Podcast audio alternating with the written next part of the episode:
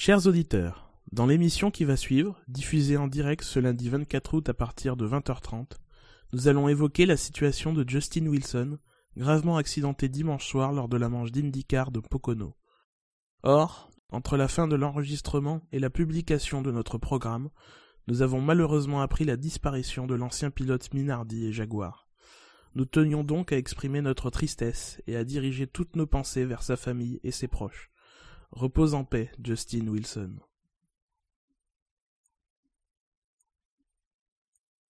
Dans le système du SAV de la F1, les Grands Prix sont traités par deux groupes distincts mais d'égale importance.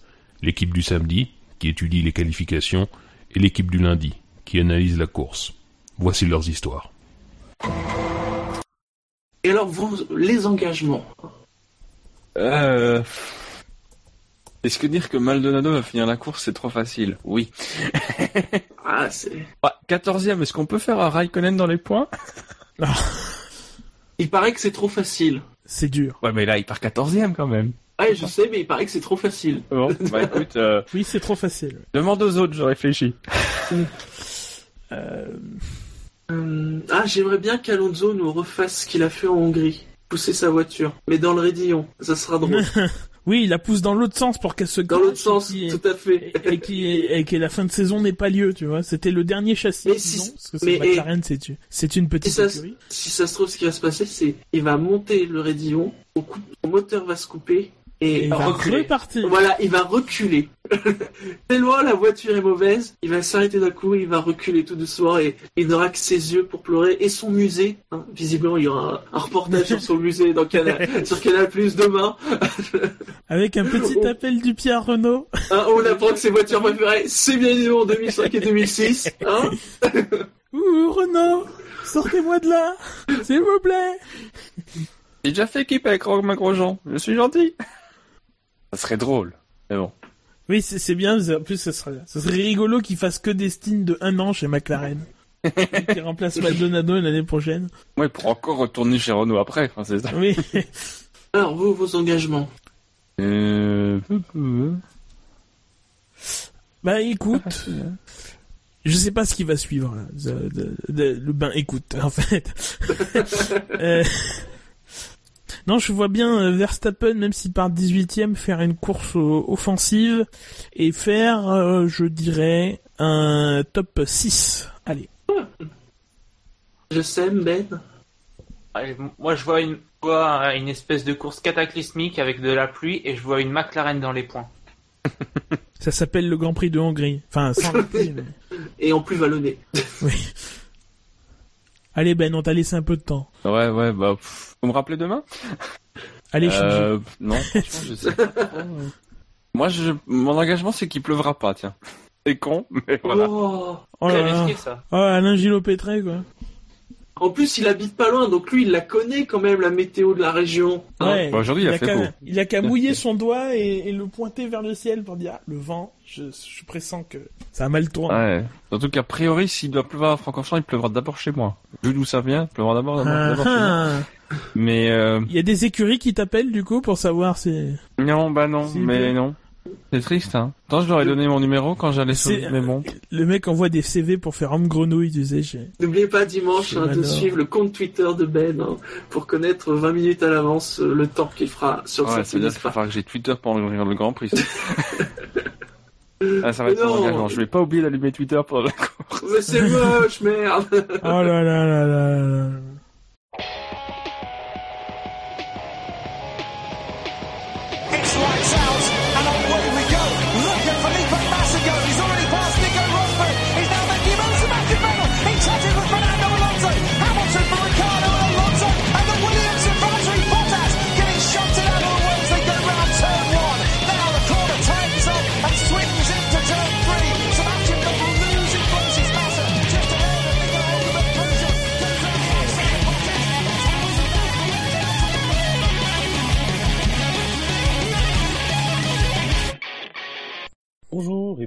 Pour cette nouvelle émission du SAV de la F1, une émission euh, qui sera consacrée au Grand Prix de Belgique. Après un beau Previously où nous parlons notamment météo, euh, je ne suis pas seul ce soir. Bonsoir Gus Gus. Bonsoir. Euh, il y a aussi Buchor. Bonsoir Buchor. Bonsoir. Et bien sûr, le quatrième larron comme toujours. Bonsoir Fab. Bonsoir. Lardon, s'il te plaît. Tu es le, le- tu es le, le lardon de l'émission. Voilà. Euh, Et lui- il apporte l'humour gras. Bon, euh, Ouais. Oh, bien vu.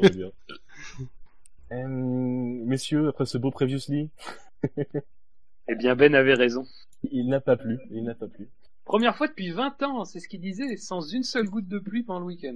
à une demi-heure près en plus. Alors vraiment une demi-heure près, parce que euh, Non, non, mais bon. j'étais sur place et on a eu vraiment une grosse, Ah. grosse belle drache juste après le Grand Ouais, Prix. ouais, alors ça, ça, ça, ça, c'est le genre de truc, les mecs qui ont tous dit, oh là là, si le Grand Prix s'était déroulé il y a deux heures, tu sais, ça c'est vraiment le genre de, de truc, euh, bon bah taisez-vous. Si j'avais crevé 200 mètres avant. À Monaco, Ouais. mais oui, à Monaco, à la limite, c'était quand en 2012, quand il avait plus euh, quoi, juste à 5 minutes de, de, de la fin de la course. Là, d'accord, il y a un intérêt à le dire, mais là, quand c'est deux heures, Non, là c'était vraiment une demi-heure, voire une heure. euh, mais bon, c'était pas, c'était pas proche. Euh, donc, avez-vous passé un bon Grand Prix? Ah, quand même, oui. plaisant. Euh, pas mal, oui. Pas... oh, C'était, c'était du spa sec, mais ça, ça, ça, ça restait bon. Ça, Je sais qu'on me reproche souvent de faire la, la fine bouche, mais euh, non, non, c'était un Grand Prix euh, intéressant. C'était dans la moyenne de, de, de la un peu de la saison à peu près. Ça va se voir dans, dans nos notes. euh, voilà, il y a quand même un creux au milieu. Il y a eu un peu de panique avec la, la safety car virtuelle et euh, dans les deux derniers tours. Enfin, Mhm. enfin, dans les dans les derniers tours, quand on a senti que le podium était, euh, accessible, euh, était pas encore tout à fait joué. euh, voilà. Sinon. Sinon, rien de non plus très euh, transcendant. Eh bien, juste avant de revenir aux notes, euh, on va juste dire une petite pensée pour euh, pour deux personnes euh, de l'émission. Tout d'abord, on a Guy Ligier, une grande figure du sport auto français, qui nous a quitté dimanche. Et aussi pour le pilote IndyCar Justin Wilson, qui se trouve actuellement dans un état grave après un accident au Grand Prix de... Je laisse continuer Gus Gus. C'était à, à, Pa- à Pocono, À sur un ovale.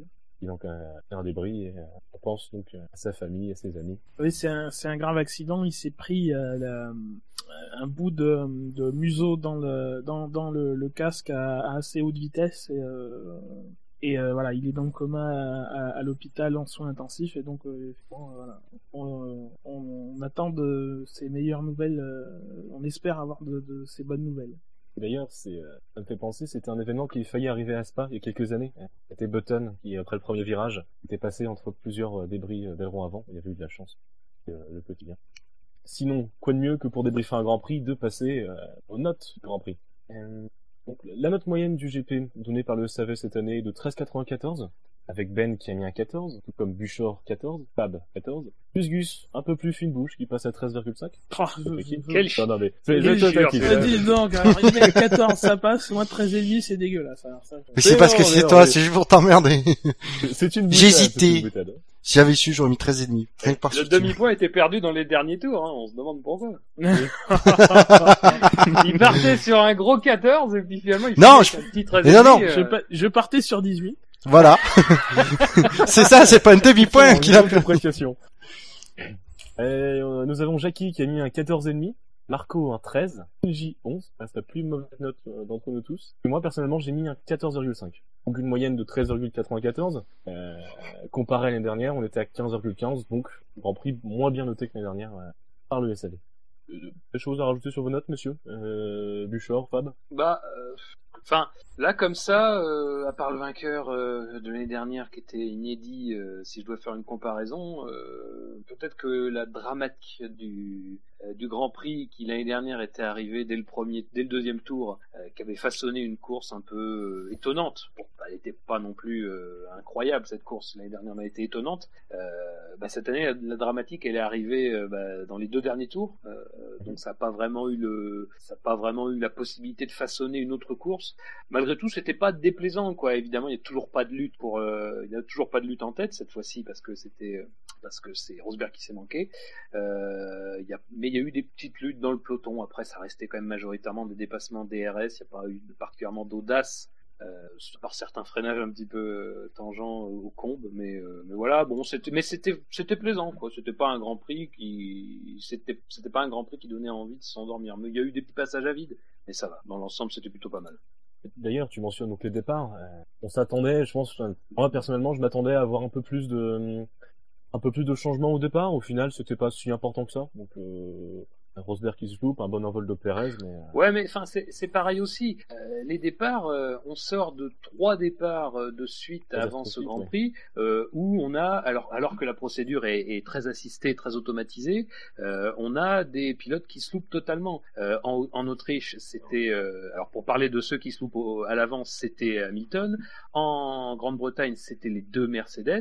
Euh, en, euh, en Hongrie, euh, pareil. Euh, bon, euh, et là finalement on retrouve un départ relativement calme, même si il y a quand même des, il y a quand même eu des, envols un peu étonnants. Hein. Euh, je revois l'image des deux McLaren qui sont devant les deux Manor, la Ferrari et je crois une Sauber euh, après la source. C'est-à-dire qu'ils ont dépassé quatre voitures. Bon, j'imagine que le départ s'est un peu mal déroulé pour les autres. Euh, et puis, bah, forcément, il y a, Rosberg aussi qui a eu un peu plus de mal, qui l'a dit d'ailleurs après. Mais foncièrement, ils repartent tous sur un pied d'égalité. Donc après. Je sais pas, prime à ceux qui ont bien travaillé, mais en même temps, c'est pas non plus une procédure qui est totalement entre leurs mains. Euh, faudra voir sur la longueur, sur ce premier départ, on peut pas vraiment juger l'impact que ça a eu, quoi. Oui, surtout qu'ils ont dû particulièrement bosser ce sujet-là, euh, tandis qu'avec un peu plus de temps, euh, ça va plus être un sujet aussi préoccupant, euh, parce que c'est plus, ce sera plus la première fois, et c'est là qu'on risque d'avoir des erreurs.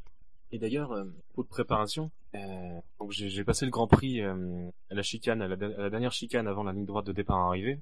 On a vraiment un qui a, qui a vraiment soigné ses tours de mise en grille, c'est Lewis Hamilton qui s'est pointé en bon dernier sur la grille. Petit détail, euh, je porte pas vraiment d'informations, mais je trouvais qu'il avait, il avait l'air de bien faire attention, et c'est intéressant à regarder. Euh, passons au, au top 10 Ah non, au, au quintet plus ou moins Oh là là Oulala. Alors, donc, euh, donc, donc dans le quintet plus ou moins ne figurera pas euh, Nico Hülkenberg, euh, qui a rencontré des soucis au départ, et a donc provoqué un, un, un second tour de formation. Oui, le truc qui se voyait pas venir, tu sais, à 2 kilomètres. Oui, oui, oui, c'était de départ. ouais.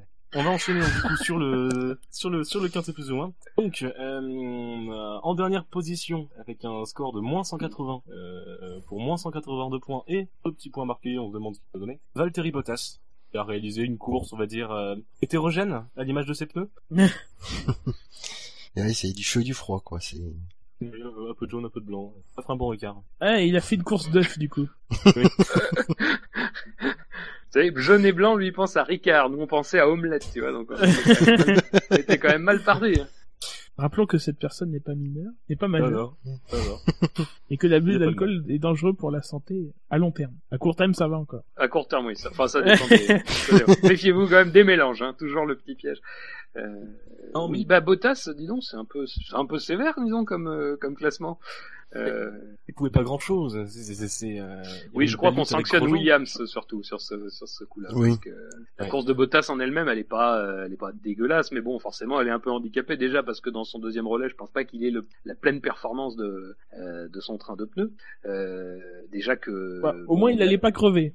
Oui, c'est ça. Voilà, avec, lui. avec, euh, avec un médium à l'arrière droite. euh, Encore que d'aucuns diraient que. Enfin bon. Euh, Mm. Mais c'est vrai que hum, bah, on a encore vu le gros problème de la Williams, c'est-à-dire qu'elle a quand même bouffé des pneus encore une fois à une vitesse assez ahurissante. Euh, alors je sais plus si c'était lui ou Massa, il était déjà en glisse euh, dans le 7 ou 8 tour. D'ailleurs, je crois que c'est- son arrêt.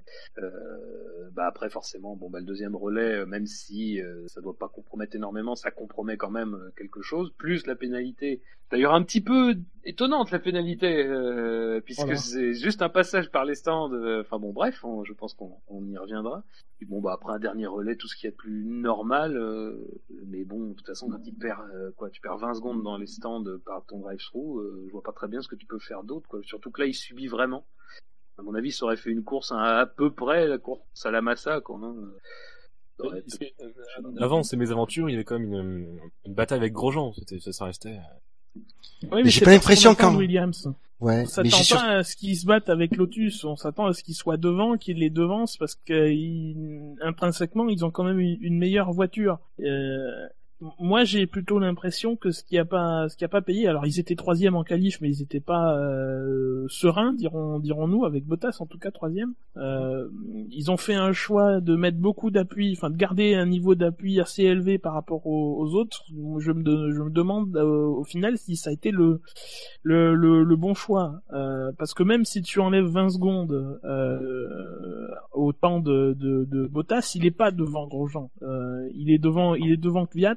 Euh, après, il faut voir parce que du coup, avec sa pénalité, il a eu du trafic et tout, mais euh, mais euh, voilà, on s'attend, on s'attend pas à ce qu'une Williams soit devancée à la régulière par une par euh, par une Lotus, en tout cas qu'elle se batte avec.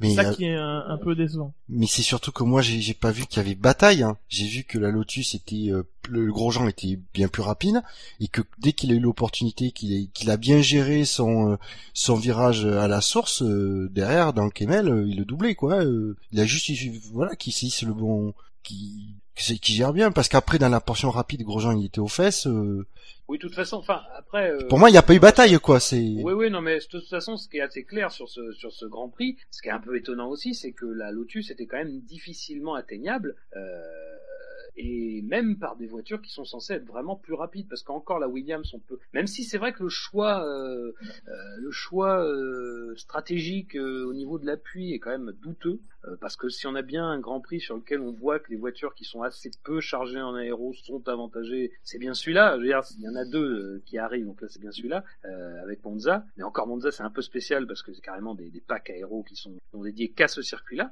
Euh, De moins en moins malgré tout. oui, c'est vrai, c'est vrai, c'est vrai. Et euh, mais enfin malgré tout, on peut on peut difficilement euh, penser que la Williams serait restée en lutte avec la Lotus quoi. C'est moi ça me semble comme dit Bûcher quasiment improbable surtout qu'à partir du moment où Grosjean a pris l'avance, euh, il l'a pas il l'a enfin dire il a il a pas cédé quoi. Donc euh, mais c'est ça, enfin, tu dis 20 secondes, ça le met devant Gviat. Je pense que je pense qu'on serait pas loin du compte. hein. Je pense qu'on serait pas loin du compte hein, avec ça. Euh, je vois pas, j'aurais pas vu lutter avec Grosjean. Euh... non. Gviat après il fait un retour sur le sur la fin, donc euh, peut-être que Bottas aurait pu sécuriser quelque chose. Mais enfin après, euh, Ah, Ricciardo, ouais, éventuellement, euh, dans, mais dans, dans ces eaux-là, quoi, devant, devant Massa. oui c'est vrai qu'il y a Ricciardo aussi, donc euh, il s'aurait quand même fait pas mal de monde à, à se taper sur le. Vettel. Enfin il l'a il l'a dépassé Vettel euh, sur la fin. Hein. Moi je l'ai vu. Non mais mais en tout cas c'est sévère je trouve comme euh, classement. Oui. C'est- Euh, bah, ouais, Bottas n'a pas fait en soi un mauvais, un mauvais week-end. C'est encore une fois une faute, faute de Williams aux arrêts. Qui... Bah disons que oui, et si si on doit classer les pilotes, il y a pire je pense comme. Il n'a pas pris un week-end. départ flamboyant non plus. non plus, mais Il est ouais. cinquième après le premier tour. euh. Oui bah Oui. d'ailleurs il se fait rapidement passer par euh, la Force India c'est. Euh, Non, Perez, il, il part de, il, il prend la Ouais, deuxième ouais, place. C'est- Vettel qui le dépasse. C'est Vettel, voilà. Il se fait, il se fait un peu passer. Mais d'ailleurs, globalement, on parlait du départ. Euh, le départ des premières lignes n'est pas génial. Enfin, par exemple, celui d'Hamilton n'est pas sensationnel. Euh, je pense que ça aurait été un circuit où la ligne droite, est, enfin, le premier virage était plus loin. Euh, il aurait eu plus de difficultés au premier virage, parce que quand on regarde bien le départ, euh, Rosberg, Hamilton partent à peu près de la même manière. Euh, bon, après Hamilton, évidemment, euh, ne patine pas, donc ça aide beaucoup. Mais on voit très bien, très nettement, que les autres voitures vont plus vite qu'Hamilton hein, en arrivant sur le premier, sur le premier virage. Donc, euh, c'est pas non plus un envol exceptionnel. Rendez-vous à Monza. Ah oui, alors là, par contre, à Monza, il va falloir être bon. Alors messieurs, vous, vous, vous savez sans doute que le SAV de la F1, c'est c'est quelque chose de très instantané, quelque chose de toujours en qui bouge tout le temps. Mais nous, nous venons de recevoir la note d'Elder qui a mis un, un 12 à ce Grand Prix avec un commentaire. Ah, enfin, enfin un commentaire, parce que Un commentaire. il faut savoir que Je, je me permets donc de, de lire ce qu'a ce mis Elder. Euh, 12 parce que Vettel pète son pneu dans les, dans les derniers tours. Sinon, un GP belge, un belge disons, il a pas trop la frite. Pour reprendre la vanne de Grosjean. Avec un jeu de mots sur Gros Jean. Merci Elder pour ce bien beau commentaire. C'était... C'était le commentaire d'Elder. Voilà. désolé.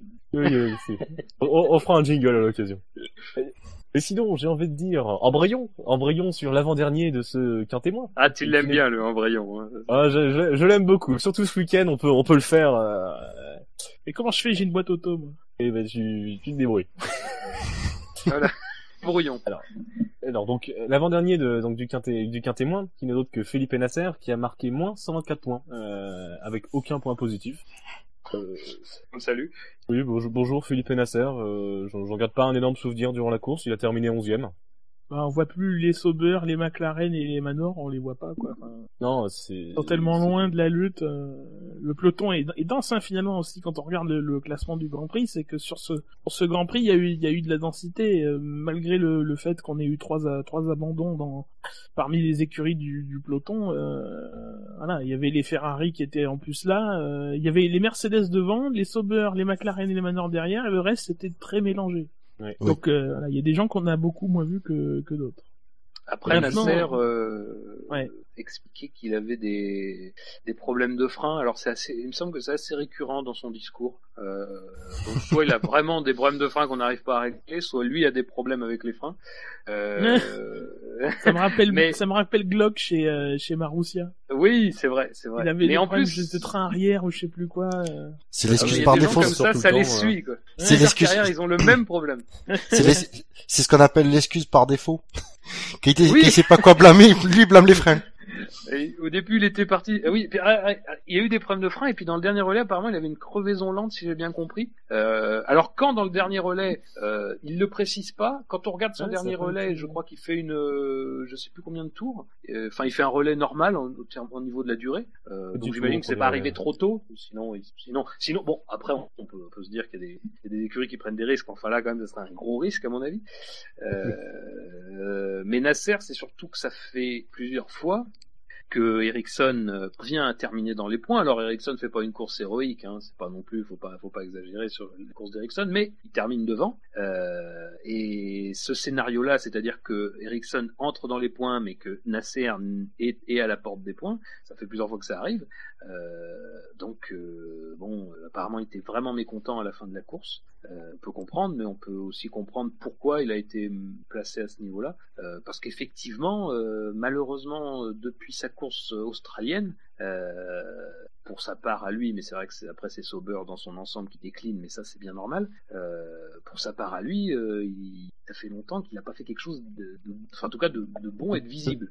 Depuis le début de saison, c'est un peu, bah, c'est en pente douce, mais justement, moi j'attendais une espèce de regain de performance. Sauber avait pas des évolutions pour ce week-end justement? Si si, bah, bah, pardon, mais moi je trouve que ça va mieux. Euh, même s'ils sont pas rentrés dans le peloton, euh, ils sont dans le, ils finissent dans le tour du, du, du leader. Alors Aspas c'est plus facile, Facile. mais euh, voilà. Mais ils sont largement devant les, les McLaren. euh, non non, moi je, enfin, euh, je Non, pense non, que ça va mieux. pas- C'est plus, euh, enfin sur Sauber, euh, en, en tout cas en, en général, euh, je trouve qu'il que les Evo marchent. De toute façon, elles marchent chez Ferrari. Il n'y a pas de raison que ça marche pas chez eux. Euh, maintenant, ça, ça, ça suffit pas et ça suffira Voilà, pas sur ça. des d'autres circuits comme Singapour où euh, c'est pas ce qu'on demandera à, à- à- aux voitures d'avoir de la puissance moteur. quoi. Mais sur Nasser, Mmh. effectivement, c'est inquiétant de le voir euh, de plus en plus constamment tapé par, euh, enfin tapé, euh, devancé, euh, parce oui, que c'est pas c'est pas énorme hein, non plus, c'est 11 secondes sur une course, c'est pas euh, c'est pas c'est pas un gouffre, hein, mais euh, il est devancé pour la, enfin, c'est plusieurs fois de suite que c'est le cas. Par Ericsson qui n'a pas non plus une réputation d'être un, Non, un, briseur de foudre. non. Il est meilleur comme téléphone portable. Il aurait été signé par McLaren avec un sponsor appelé Sony aussi, mais bon ça l'histoire ne va pas plus loin. Euh, sinon passons à un pilote malchanceux, euh, encore un, euh, Pastor Maldonado qui a Ah marqué bah, moins 111 points. Euh, Malchanceux, je trouve que c'est très gentil pour lui. Qu'est-ce qu'il y a Fab? Je dis malchanceux, c'est c'est gentil pour lui. Que encore une fois, c'est pas malchanceux, c'est Oui. c'est malade, c'est au mieux maladroit Ah, et au Quand pire je dis très- malchanceux, c'est qu'il il les accumule quand même. Et- Oui, mais c'est encore une fois, c'est par sa faute. Très sincèrement, quand il grimpe sur le sur le raidillon au deuxième tour, Ouais. très sincèrement, je trouve que c'est incroyable euh, la, la vitesse à laquelle il le fait et, et ça et très sincèrement, quand il coupe derrière, je me dis bon, il n'y a pas 25 raisons possibles quoi. Oui. Il a il a abîmé quelque chose quoi parce que c'est très net. Hein. Vous revoyez d'ailleurs, c'est je crois par euh, bah, c'est par hélicoptère. On voit pas sur le résumé de la course, mais si vous avez l'occasion de revoir la course, c'est un passage où l'hélicoptère survole le peloton. On le voit Mhm. très nettement passer comme un dingue. Et puis là, d'un coup, ça se coupe. tu vois que tout le monde le passe. Et là, tu et lui, ah, j'ai perdu le moteur. Oui, bah oui, t'as perdu euh, au sommet du raidillon, je peux te le dire. Quand Et, t'as euh, coupé. C'est ça. Alors après, effectivement, euh, sur le coup, il n'y a pas eu d'explication parce que euh, Lotus n'a pas eu le temps d'enquêter. Euh, mais quand la voiture ils l'ont eu en main, ils se sont aperçus que voilà, il avait sans doute été trop fort et que ça avait, euh, je sais pas, débranché quelque chose. Euh, en tout cas, que ça avait causé son, son problème. Donc encore une fois, et moi très sincèrement, euh, parce qu'il n'y a pas énormément de pilotes qui ont, qui ont été très mauvais ce week-end, mais lui, il fait un week-end et une course bah, courte, mais malheureusement encore une fois qui reflète son, son ses écueils habituels. moi, je l'aurais mis sans doute en premier du quintémoin, quoi, parce qu'encore une fois, il ruine quelque chose quand on voit la quand on voit la course de Grosjean. Encore une fois, Grosjean fait pas non plus une course incroyablement euh, fantastique. Elle est très belle la Ah, course de Grosjean. C'était une solide. course. Voilà, c'était une course solide. Il avait juste Maldonado à ne pas être une brute dans ses premiers tours, euh, chargé d'essence, tout ça, tout ça, tout ça. Il l'a été, il a abandonné, c'est la sanction. Et voilà quoi. Je, je trouve que les gens sont gentils avec lui, mais je pense qu'une partie des gens a voté sans forcément être au courant de la vraie raison de son abandon. Ah, sinon, oui, comme tu dis, il aurait été premier qu'un témoin. Bah c'est sûr, Il y c'est a, sûr. il y a- euh, il y a Par contre- toujours cet effet euh, de gens qui votent à chaud aussi. C'est c'est vrai Ouais, que ouais. ça laisse pas le temps aux informations d'arriver. euh, euh, Oui. Après, c'est ça veut pas toujours dire qu'elles arrivent. Moi, je me rappelle de Bahreïn cette année où, pareil, il avait eu une, une, une coupure moteur et c'était de sa faute aussi, mais on l'a su genre une semaine après. Euh, ouais, bah, ouais. donc, on est- Par contre, je le, je sais pas, je, je sais pas si vous l'avez vu au départ. On, on le, on le voit pas très bien parce qu'on n'a pas eu les d'images vraiment sur la partie dense du peloton euh, au premier virage. Mais à la sortie, bizarrement, vous savez, il y a la caméra qui est en bas de, de d'eau rouge et qui filme les voitures qui arrivent. Et là, Mhm. bizarrement, juste à la sortie du virage, on voit que Grosjean il est obligé de faire un écart. Et juste avant, on voit que c'était Maldonado qui était, qui était juste à côté de lui. Je, sus- je, su- je le suspecte d'avoir donné un coup de volant euh, pour intimider Grosjean à la sortie du virage. Et c'est comme ça qu'il est euh, qu'il s'est retrouvé euh, comme il était du coup à l'intérieur pour pour à l'eau rouge. C'est euh, c'est comme ça qu'il s'est retrouvé juste devant euh, devant Romain. Euh, ben après pour le, le, le tour et demi qui a suivi. Tour, encore quoi. une fois, c'est c'est un- c'est une bourde qui coûte cher à la fois à Maldonado, mais à la fois à Lotus, qui pouvait marquer, euh, pas forcément euh, mettre les deux pilotes sur le podium, mais marquer des gros points. Euh, Mais ouais, parce que ma- commencent à manquer depuis le début de la saison. Parce que oui, commence parce que parce que derrière en plus ça offrait des possibilités de de, de pouvoir faire une- des stratégies différentes en- au cas où justement euh, de voitures de sécurité tout ça.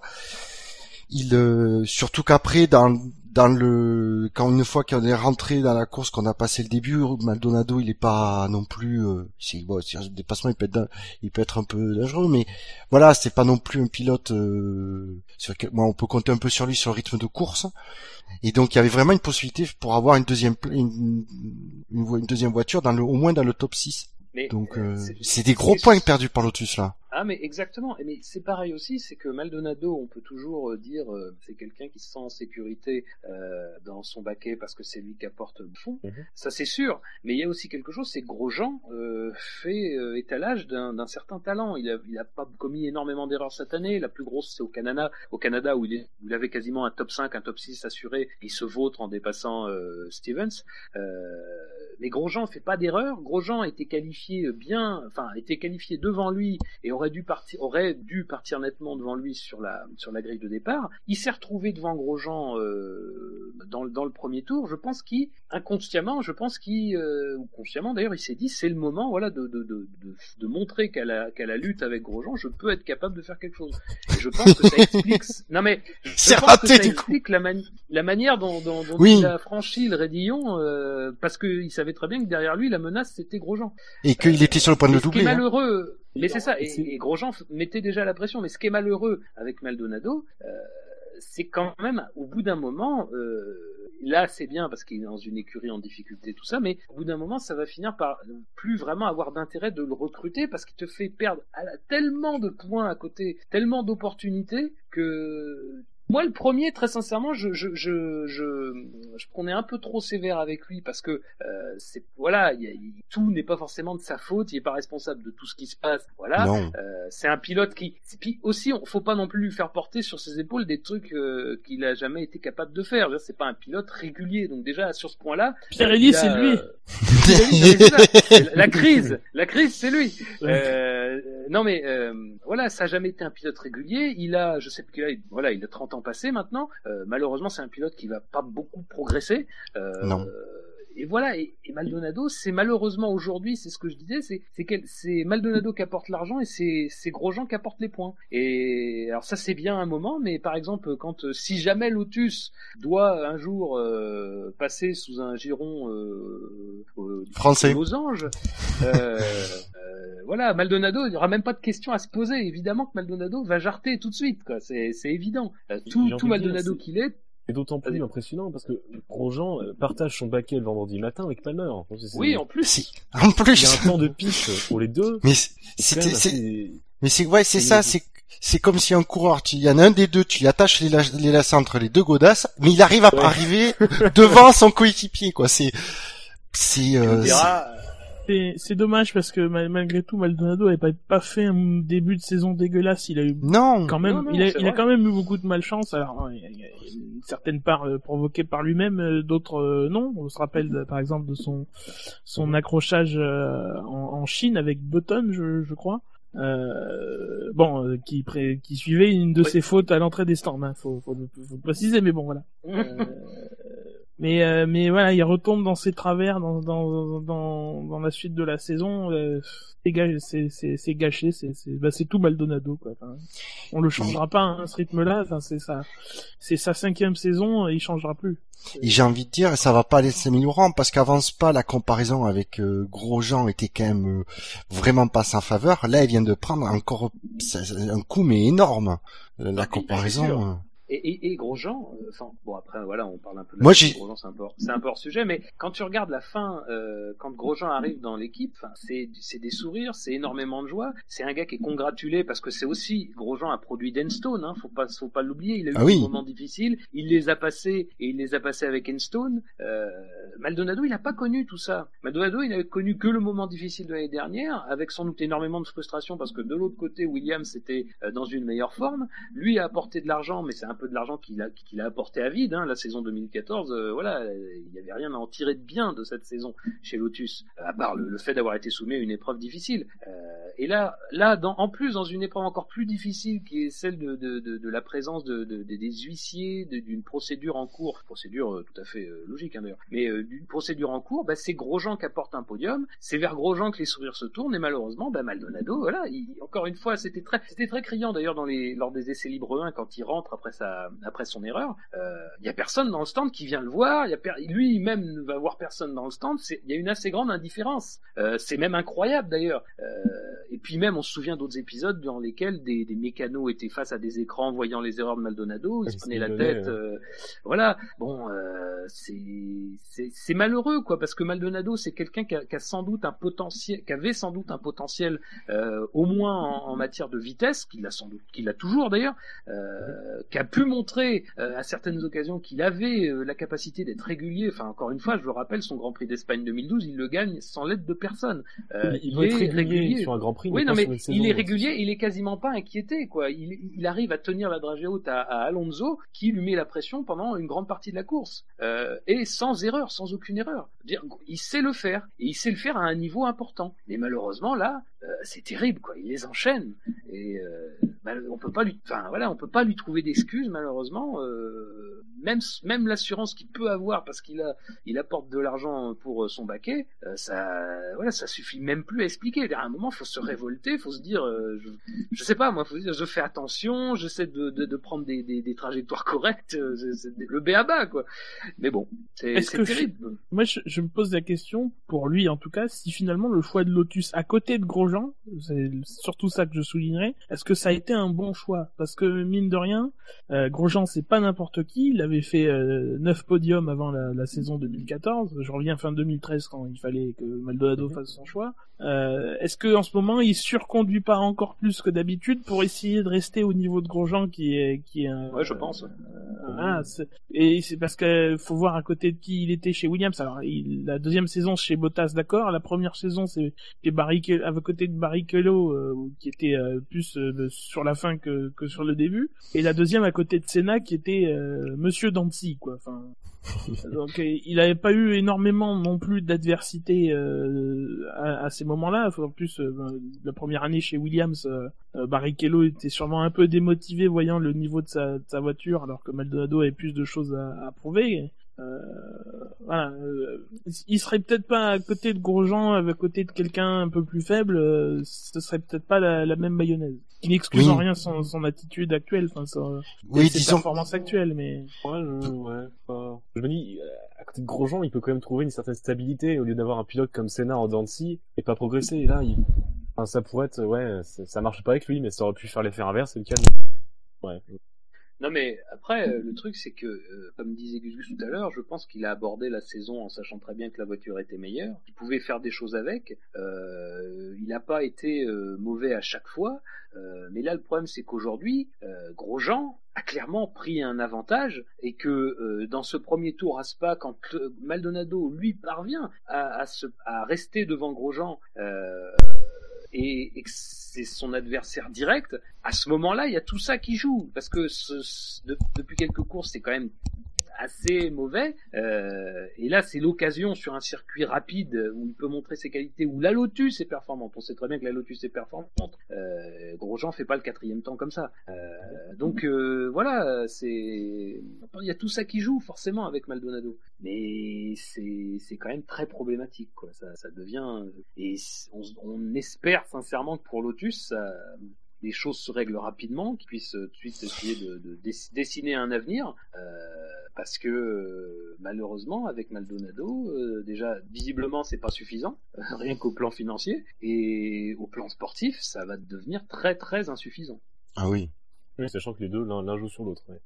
Surtout avec le contexte actuel, des, des saisies et des trucs. Autant ramener des points pour ramener de l'argent. Euh, messieurs, passons à Will Stevens. Il termine donc deuxième ou quatrième, ça dépend le- dans quel ordre on le prend, de ce, de ce quintet témoin, avec moins 107 points, aucun point positif.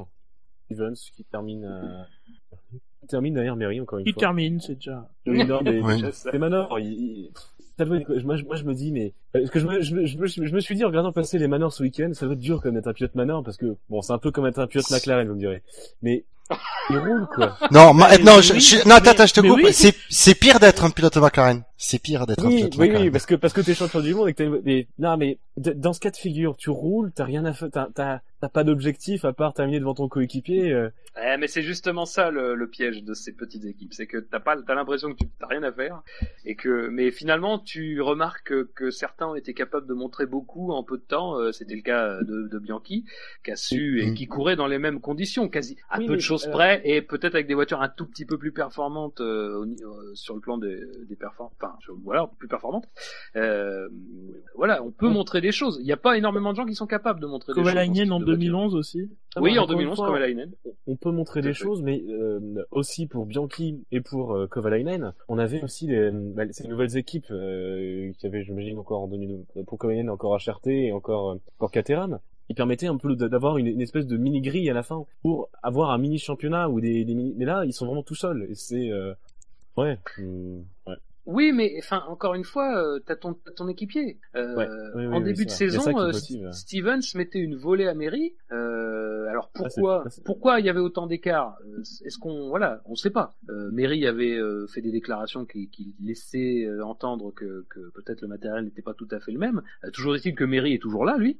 Euh, Mary est toujours là et il La est force pas ridicule. hein. Il exactement, il est, il est pas ridicule. Donc euh, et encore une fois, il termine devant. Alors après, euh, pour Stevens, il dit que hum, il a été plus ou moins touché dans, dans les premiers virages, ce qui est pas impossible parce que quand on revoit bien le, le départ en, en hélicoptère, il y a énormément de monde. Non mais il y a énormément de monde à, à un seul endroit. Euh, comme je disais tout à l'heure, il y a la, il y a la Ferrari de Raikkonen qui se trouve un petit On peu. dirait euh, qu'ils sont empilés, tu sais, quand tu dis ça. en oui, c'est ça.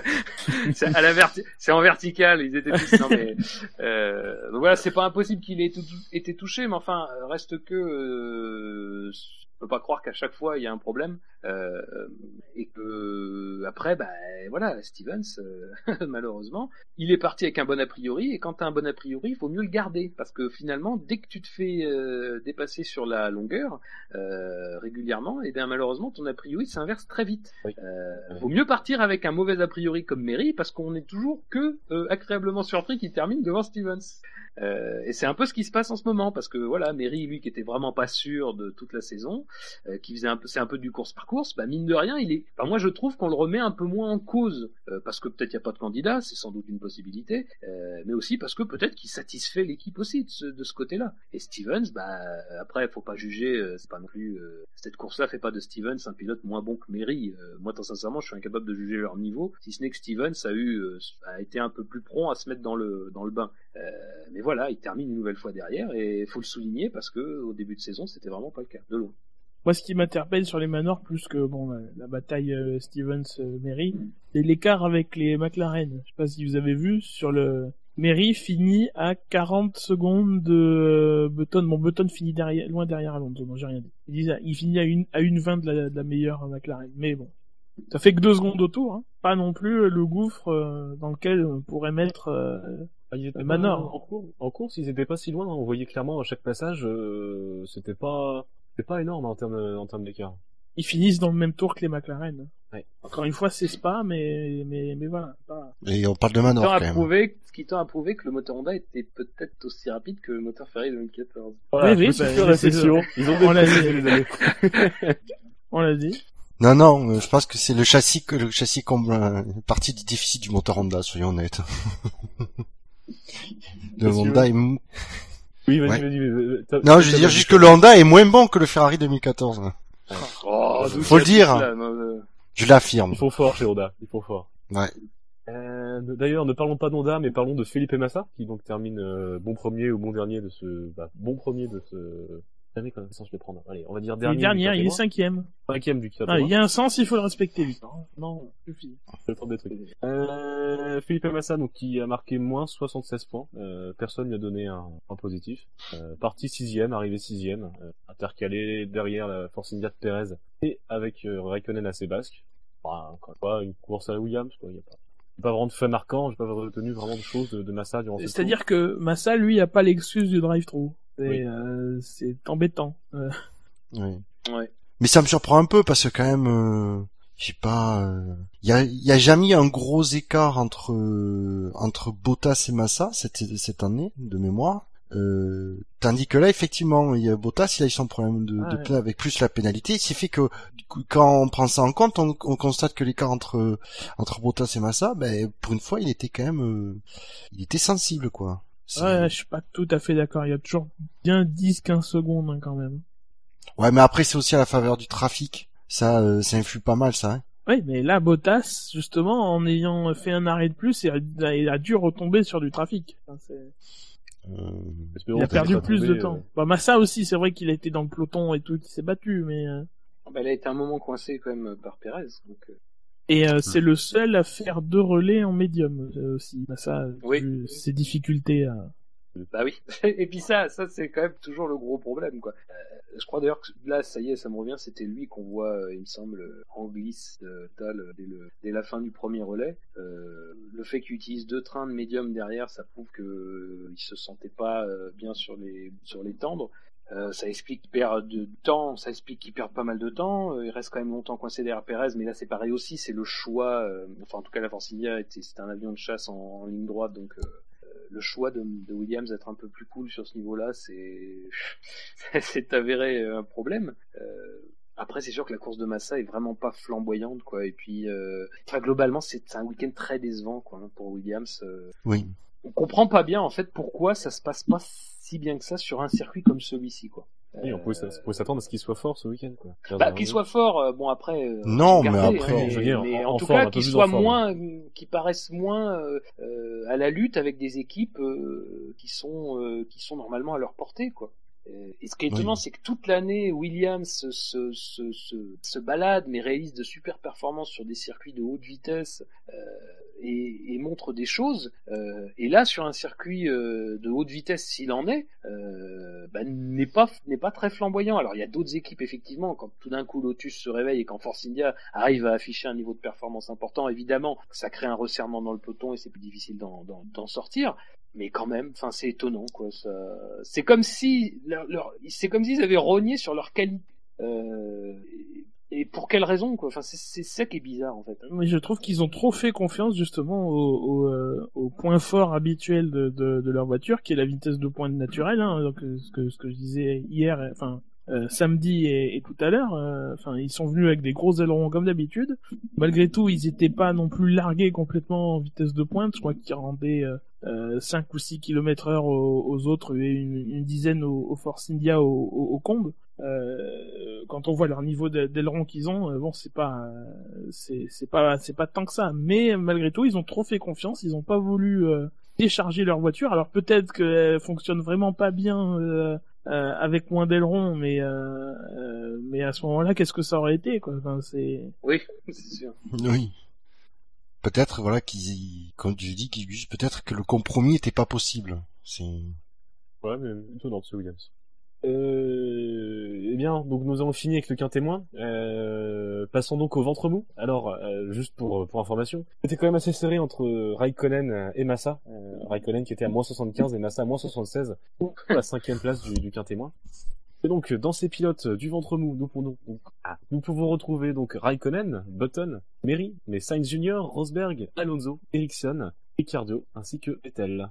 et les points? Alors, Raikkonen, il était à moins 66, hein, parce que moins 60, euh, moins 75, c'est ses points négatifs, mais il a 9 Oula, points excuse- oui, positifs. excuse-moi, j'ai lu la mauvaise case. Moins 66. Bienvenue dans les coulisses du SAV. Nous ouvrirons nos archives dans 25, comme toutes les grandes Oui, institutions. quand, quand le secret d'État aurait été levé, bien sûr. Oui, parce qu'il y a des, il y a des notes internes qu'on peut pas heureusement. Les câbles, les, fa- les fameux câbles. Euh, Wikileaks. Peut-être, vous- oui, Wikileaks, jamais nos câbles, euh, Wikileaks. je crois, va ouvrir une page SAV euh, dans six mois. Donc euh, restez à l'affût. Mais euh, non, là on peut pas tout dire. Euh, oui, bah c'est un, c'est un peloton chargé. Euh, très sincèrement, bon, si on met de côté le Vettel, parce que ça risque de créer un, un petit, un petit débat. Euh, Après, petit, petit débat. Euh, Je reviendrai sur la course de, euh, de Rosberg. Euh, alors. Je comprends qu'on le place dans ce peloton. Euh, après, très sincèrement, je sais pas si je l'aurais placé plus haut. Euh, mais c'est vrai que malheureusement pour lui, euh, il, bon, il- sur les qualifications, il est pas, pas très proche de d'Hamilton. Après, ça reste, euh, ça reste un tour. Euh, personnellement, je l'enterrerai pas sur ce tour-là où il se prend une demi seconde. Ça me paraît être un écart immense. Euh, par rapport à ce qu'il est, à ce qu'il est vraiment capable de faire. Sur la course, bon ben voilà, le problème c'est qu'il se retrouve euh, cinquième, quatrième, en tout cas dans ces eaux-là, euh, euh, à devoir remonter pendant que Hamilton creuse, alors sans non plus être être en train de creuser à la pelle en voyant des, des sauts de seconde devant tout le monde, mais il creuse un petit écart, le petit matelas, petit matelas qui conservera toute la course sur Rosberg. Voilà, malheureusement Rosberg, son problème c'est pas tellement sa, sa course que moi je trouve dans l'ensemble plutôt bonne. Hein. Encore une fois, je vois mal qu'on peut lui demander de plus. Euh, de toute façon, euh, ce certain, c'est que Hamilton avait sans doute mis la main sur quelque chose euh, et était dans une confiance absolument incroyable. Enfin, euh, moi, moi, très sincèrement, après les qualifications, j'ai jamais vu comme ça. Euh, ça m'a fait un peu peur, mais quand j'ai vu la course, j'ai compris que voilà, il y avait quelque chose, euh, il avait quelque chose en tête de, de cet acabit. Euh, mais le problème, encore une fois, de, Rosberg, c'est que euh, bah, C'est qu'il est moins vite, c'est tout. Enfin, ben, c'est ça, il est moins vite. il, fait un, il fait bon, non mais il fait un Hamilton, bon début de week-end. Il fait un bon début de week-end, plutôt encourageant. Et puis Le tout vendredi. coup- Et dès le il- samedi, non, paf, mais ça bascule. Tout d'un coup, il passe la main, quoi. Il passe la main. Il va, Il passe il la va- main. ils vont créer un trophée spécialement pour lui, le Free Practice Award. Quoi. C'est terrible. Mais c'est ça, c'est terrible. Euh, vendredi. ouais. je sais pas, c'est- mais c'est quand même, il y a quelque chose qui, se- c'est vraiment pas le même pilote, quoi. Enfin, je pense qu'on peut, euh, c'est vraiment pas le même pilote que l'année dernière, quoi. Euh, pourtant, ça reste un, ça reste un, c'est vraiment pas méchant ce que je dis, mais ça reste un numéro 2 extrêmement compétitif. Euh, mais, mais qu'est-ce qui, qu'est-ce qui dans sa tête, ce gars-là, le fait arriver sur un podium après une telle course en souriant? Euh, qu'est-ce qui se, enfin, je sais pas, c'est c'est l'abdication dès la première course et ça continue toute cette saison. Encore une fois, moi je répète, il fait pas une mauvaise course. Je comprends qu'on le place là parce qu'il est pas flamboyant, mais il fait pas une mauvaise course. Et Mais c'est ça, il est- euh, Il est pas flamboyant. Manque un peu de niaque, quoi. J'ai un peu de... ben non, mais Ouais. c'est ça. C'est-à-dire que, mais ce qu'on avait vu d'ailleurs au même point l'année dernière, si vous vous souvenez, au même point l'année dernière, c'est-à-dire ce mec-là qui était prêt à ne pas éviter un contact avec son équipier euh, Oui. pour parce que c'était la lutte pour le titre et que et que en plus il était en avance et qu'il avait aucune raison d'être d'être euh, comment euh, d'être gentil avec son équipier. Mais ce mec-là, il, il a disparu quoi. Il, est plus là. Et, et ce qui est terrible, c'est qu'on avait cru qu'il pouvait se réveiller sur des impressions qui, qui étaient dues, non mais qui étaient dues à aussi des circonstances. Et finalement, non. Ouais, D'aucuns diront que ça fait un an quasiment jour pour jour qu'il est plus là. Euh, Mais c'est exactement ça. pre- la presse pas. euh, Mais le problème, il est là, c'est que euh, le Rosberg avance pas 2014, tout le monde le trouvait très bon, mais un peu trop polissé, et voilà, il manquait. Avec ce qu'il a fait à Spa, je me souviens, euh, avec Dino, on était d'accord, on a dit, enfin, il faut ce petit côté euh, salopard, euh, pas, pas beaucoup, mais un petit truc, voilà, qui montre qui fait la patte des grands champions. Et on a dit, ah, enfin, Rosberg se réveille. Sauf qu'il en est pris, mais des pelletés sur la tronche après Spa l'année dernière, de partout y compris en interne euh, dans l'équipe, je pense que ça, il s'est fait pourrir. Et tu, tu- forcément, maintenant, eh ben, il, Voilà, il est C'est coupé les couilles. Alors, je- Ouais, ils ont, ils ont coupé, ils ont coupé les couilles. Mais et alors la question c'est est-ce que s'il change d'écurie, euh, il pourrait, il, il, il pourrait changer ou est-ce que c'est trop tard et c'est, c'est- ouais, le pilote il est comme ça maintenant. C'est bonne question. Surtout Non, un ap- Après ça la, la, la peu comparaison est dure avec un Hamilton qui est vraiment au sommet de son art cette année. C'est Hamilton est revenu là, ouais. Et c'est un peu le syndrome, euh, c'est un peu le syndrome Weber, hein, d'une certaine manière. C'est-à-dire que Weber, il a eu sa saison 2010 durant laquelle il était vraiment très bon. Il luttait avec Vettel, un Vettel qui, alors bon, la comparaison, euh, voilà, vaut ce mais en tout cas un Vettel qui, qui a- prenait petit à petit les habits d'un futur champion du monde. Et bah, cette saison 2010, Weber l'a chié un peu sur la fin. Euh, on se souvient de la Corée notamment, où il se plante tout seul. Euh, on se souvient d'Abu Dhabi. Hein, il fait, on se souvient surtout de la course d'Alonso, mais la course de Weber est pas forcément bien meilleure que celle d'Alonso. Euh, bref, euh, il y a un peu, ce- il y a un peu ce truc-là, c'est-à-dire qu'on a l'impression qu'il a vraiment tout donné sur la première saison pour être à la lutte. Euh, et voilà, encore une fois, euh, au Brésil par exemple, alors même si au Brésil on se souvient que Hamilton fait une erreur euh, qui lui permet de prendre la tête, Rosberg, mais une fois que Hamilton est revenu dans ses échappements, il se laisse jamais passer. Il est tout à fait capable de, tenir un, niveau de performance suffisant pour empêcher, euh, puis même on l'a vu cette année, pas plus tard qu'il y a, quelques grands prix. Euh, mais là, enfin, ce qui est terrible, c'est d'être blo- c'est d'être bloqué entre 3 et 5 secondes. C'est-à-dire que il a jamais même pu espérer, même pas pu espérer, euh, ne serait-ce que s'approcher de la zone DRS, quoi. Mais est-ce que là, on, on, on attaque vraiment une, une des qualités, de, enfin, euh, un trait de caractère de Rosberg, ou est-ce qu'encore une fois, c'est dû au fait que la Mercedes, une fois qu'elle se retrouve dans le sillage d'une autre bagnole, bah, faut mieux rester derrière, quoi. Bah, ça, ça joue Non, mais pas trois secondes. après- Pas 3 secondes, ouais. Ouais, ouais, ouais, mais c'est, ouais. Rosberg, quoi. Là, j'ai les chronos après le, le- la virtual safety car parce que c'est un peu là que ça s'est ça s'est joué. Euh, 23e tour, 2 secondes 6 d'écart. 24e, 3 secondes 2. 25e, 4 secondes 1. Il est revenu, mais il est 26e, revenu, 4 ouais. secondes 8. 5 secondes. 5 secondes 4. 5 secondes 5. Euh, jusqu'à l'arrêt au stand d'Hamilton. Donc euh, Hamilton, il a creusé, euh, il a creusé euh, 3 secondes euh, en, en 5 tours. Après, euh, une fois que t'es à 5-6 secondes, ben, Hamilton, il a qu'à, il a qu'à, il a qu'à gérer et il a dit, euh, il a dit cl- très clairement en, en conférence de presse, Hamilton, une fois que, quand il a vu la crevaison de Vettel, il a, il a levé le pied, euh, ah mais tout de il suite. a bien levé le pied, c'est pour ça que Rosberg finit qu'à Il y est. 2 secondes, mais l'écart, il est, il est Il flatteur pour Rosberg, l'écart. Il finit qu'à deux secondes, Rosberg? Il me semble Oui. que quand il passe la ligne d'arrivée, il il est ju- il est juste derrière Hamilton. 2 secondes 0,58. Ah non, alors ça doit pas être la. Parce que la, la ligne d'arrivée, elle est au milieu de la ligne droite et pas au bout de la grille. euh. Ouais, mais tu me surtout- diras à la vitesse, non mais surtout qu'à la vitesse où il passe le, où il, où il passe le, où ils arrivent sur la ligne d'arrivée, effectivement, euh, deux secondes, ça fait pas beaucoup de distance. Rosberg, ouais.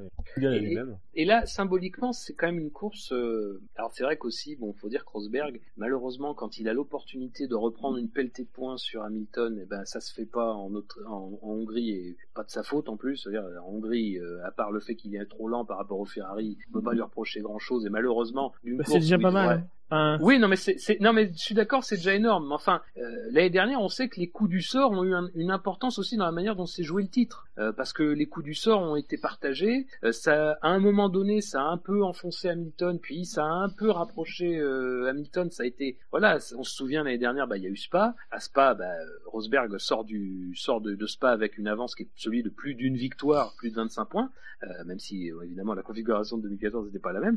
Là, aujourd'hui, on se retrouve dans la même position, dans la même position, euh, mais avec quelqu'un qui qui doit rattraper cet écart et c'est quelqu'un qui a malheureusement euh, bah, voilà dont on dont on pressent que ça va être difficile pour la suite. Autant Hamilton même si Hamilton on sait que voilà il- l'année dernière on sait très bien qu'Hamilton peut s'eff- s'effondrer psychologiquement encore que c'est plus très vrai euh, depuis quelques années mais l'année dernière on pouvait encore se dire ouais c'est pas c'est pas injouable et d'ailleurs le reste de la saison l'a prouvé et là, cette année, quand même, euh, sincèrement, euh, alors à moins qu'on ait les premiers abandons des, des Mercedes qui arrivent très prochainement, euh, ça va quand même être délicat de reprendre le dessus. Hein. Et cette fois-ci, il n'y a pas le, il y a pas le filet de sauvetage des 50 points à Abu Dhabi euh, pour euh, potentiellement le garder dans la course au titre. Encore une fois, tu parles d'abandon, si c'est Rosberg qui abandonne, là, ça reste encore beaucoup plus, encore beaucoup plus compliqué de Ah oui, oui, bah ça. alors là, non, sur mais ce titre. Si, si, oui. Alors si en plus on rajoute des abandons à Rosberg, là, ça va être difficile cette année effectivement. Mm. Mais euh, après, faut pas oublier que Mercedes va introduire une nouvelle euh,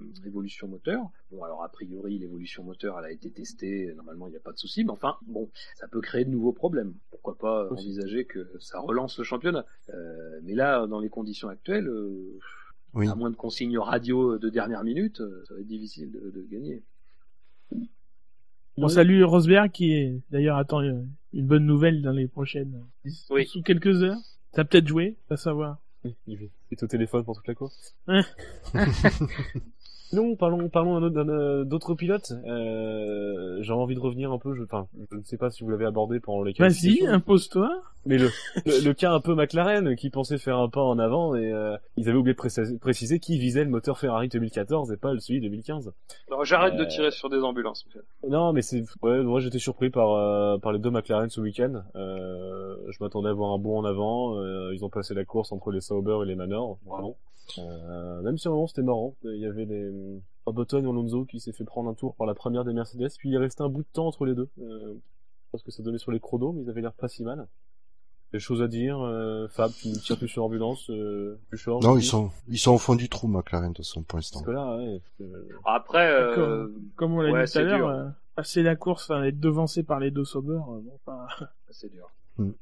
Après, en même temps, bon. Non mais c'est la com Les mots c'est la com d'Onda quoi. Enfin on, en- on en a Ouais, parlé ouais, non, effectivement voilà. là, ça samedi. La com d'Onda elle est elle est elle est terrible. Il faut pas euh, faire des effets d'annonce comme ça depuis le début de depuis le début de la saison. Il y a, il y a des effets d'annonce. On veut dominer tout ça. Ça va aller mieux. Ça va aller mieux. euh, on a mis des jetons. euh, ça va. Mais à chaque fois ça ça n'a pas été suivi d'effets ils quasiment. les ont mis au casino, pas dans le moteur. Oui, ils ont joué au poker. Ils étaient sur sur Poker Stars, je sais pas où, mais faut citer deux autres marques là. mais Ouais, on s'en ouais, fout. Fuck le CSA. Euh. Et bientôt prochainement le SAV du poker, non No rules. non. Ah, oui. Non. Malheureusement, euh, ils ont mis les jetons sans qu'ils n'ont pas gagné. Il y a eu beaucoup de paris ce week-end. Non mais euh... non, bah non, pas grand chose à dire. J'attends, j'attends avec impatience Singapour euh, pour voir. Euh, si- je sais que j'attends des trucs. Bah, pour Euh, voir si ça fait comme un Monaco quoi. Bah Ouais, c'est ça, oui, non mais c'est ça. Si c'est mieux quoi, si, si c'est mieux. Mais bon, je sais pas. De toute façon, c'est difficile de danser, euh, de savoir euh, sur quel pied danser avec cette équipe quoi, parce que. Moi, j'attends la prochaine com En fait, on sait pas vraiment ce qui, on, on sait pas vraiment, euh, on sait pas vraiment ce qui a attiré en fait des, des, des, ch- des choses parce que le, on pressent pas que le châssis non plus ce soit un truc hyper génial donc, euh, je sais pas. C'est moi très Ouais, sincèrement, je suis, avoir- je suis très, avoir des vitesses très- de- Pardon, avoir des vitesses de pointe euh, au niveau de celle des Manor, euh, ça le fait pas. Oui, non, non, mais c'est ça, c'est. Ah, Après, je vais mettre une hypothèse, mais peut-être que le châssis McLaren serait très efficace s'il avait quelques, s'il allait quelques kilomètres heure plus vite, aussi.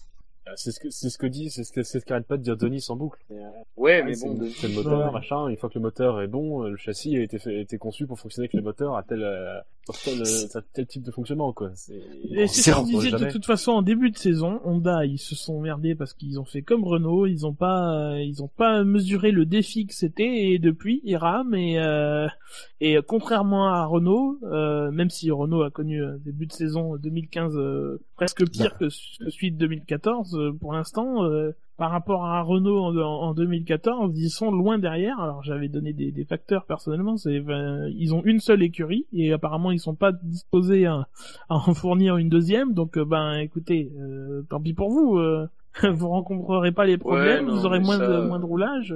Ça, c'est pareil, c'est très étonnant quand même.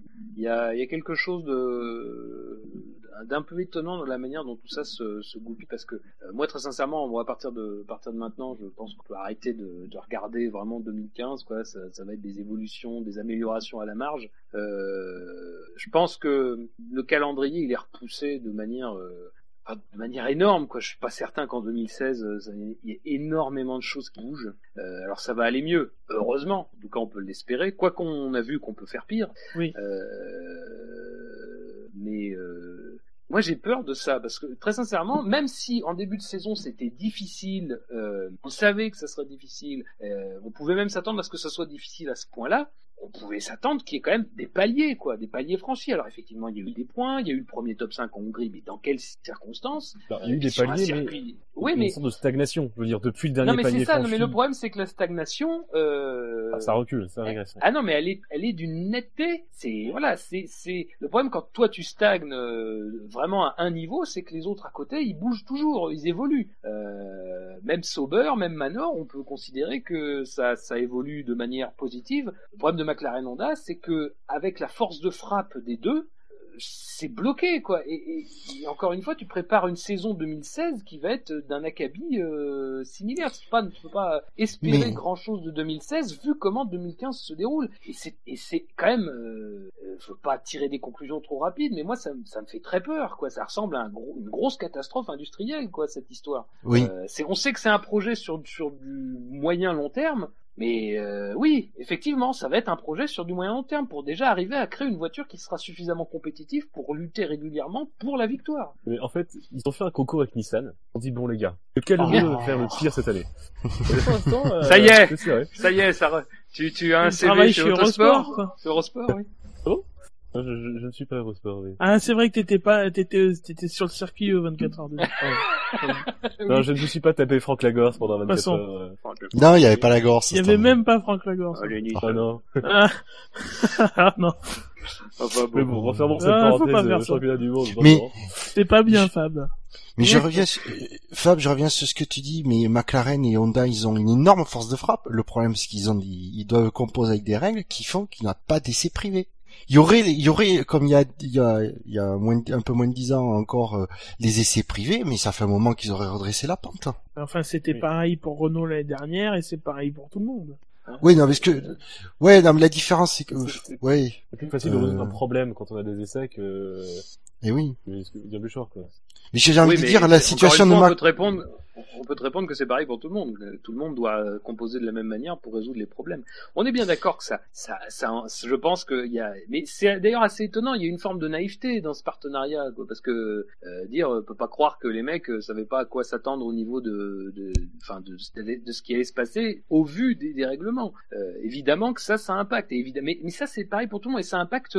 encore une fois, Honda peut s'en plaindre, mais Ferrari peut s'en plaindre, Renault peut s'en plaindre.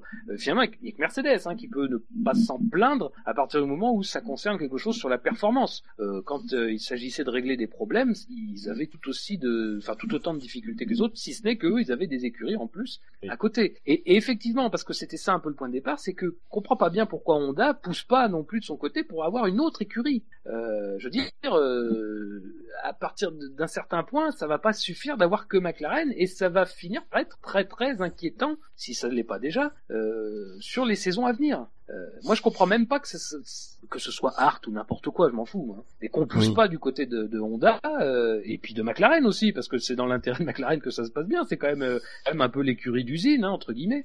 Euh, Justement, est-ce que c'est pas ça le problème? C'est que on a vu qu'il faut être une écurie d'usine et que McLaren et Honda, mine de rien, même si quelle vrai. que soit la, la collaboration, ce sera jamais la même entité qui partage toutes les données l'une avec l'autre. Ça, c'est et puis on, on en a parlé samedi aussi. Voilà, il y a le- la culture japonaise n'est pas la même que la culture britannique. euh, Il y a euh, il y a, il y, a, il y a toujours des, des, Il y a plein de des- barrières, oui. des Autres que barrières à ce niveau-là, quoi. Même si, même si, euh, bon, on est dans une société de plus en plus mondialisée, hein, c'est pas toujours équivalent. euh. oui.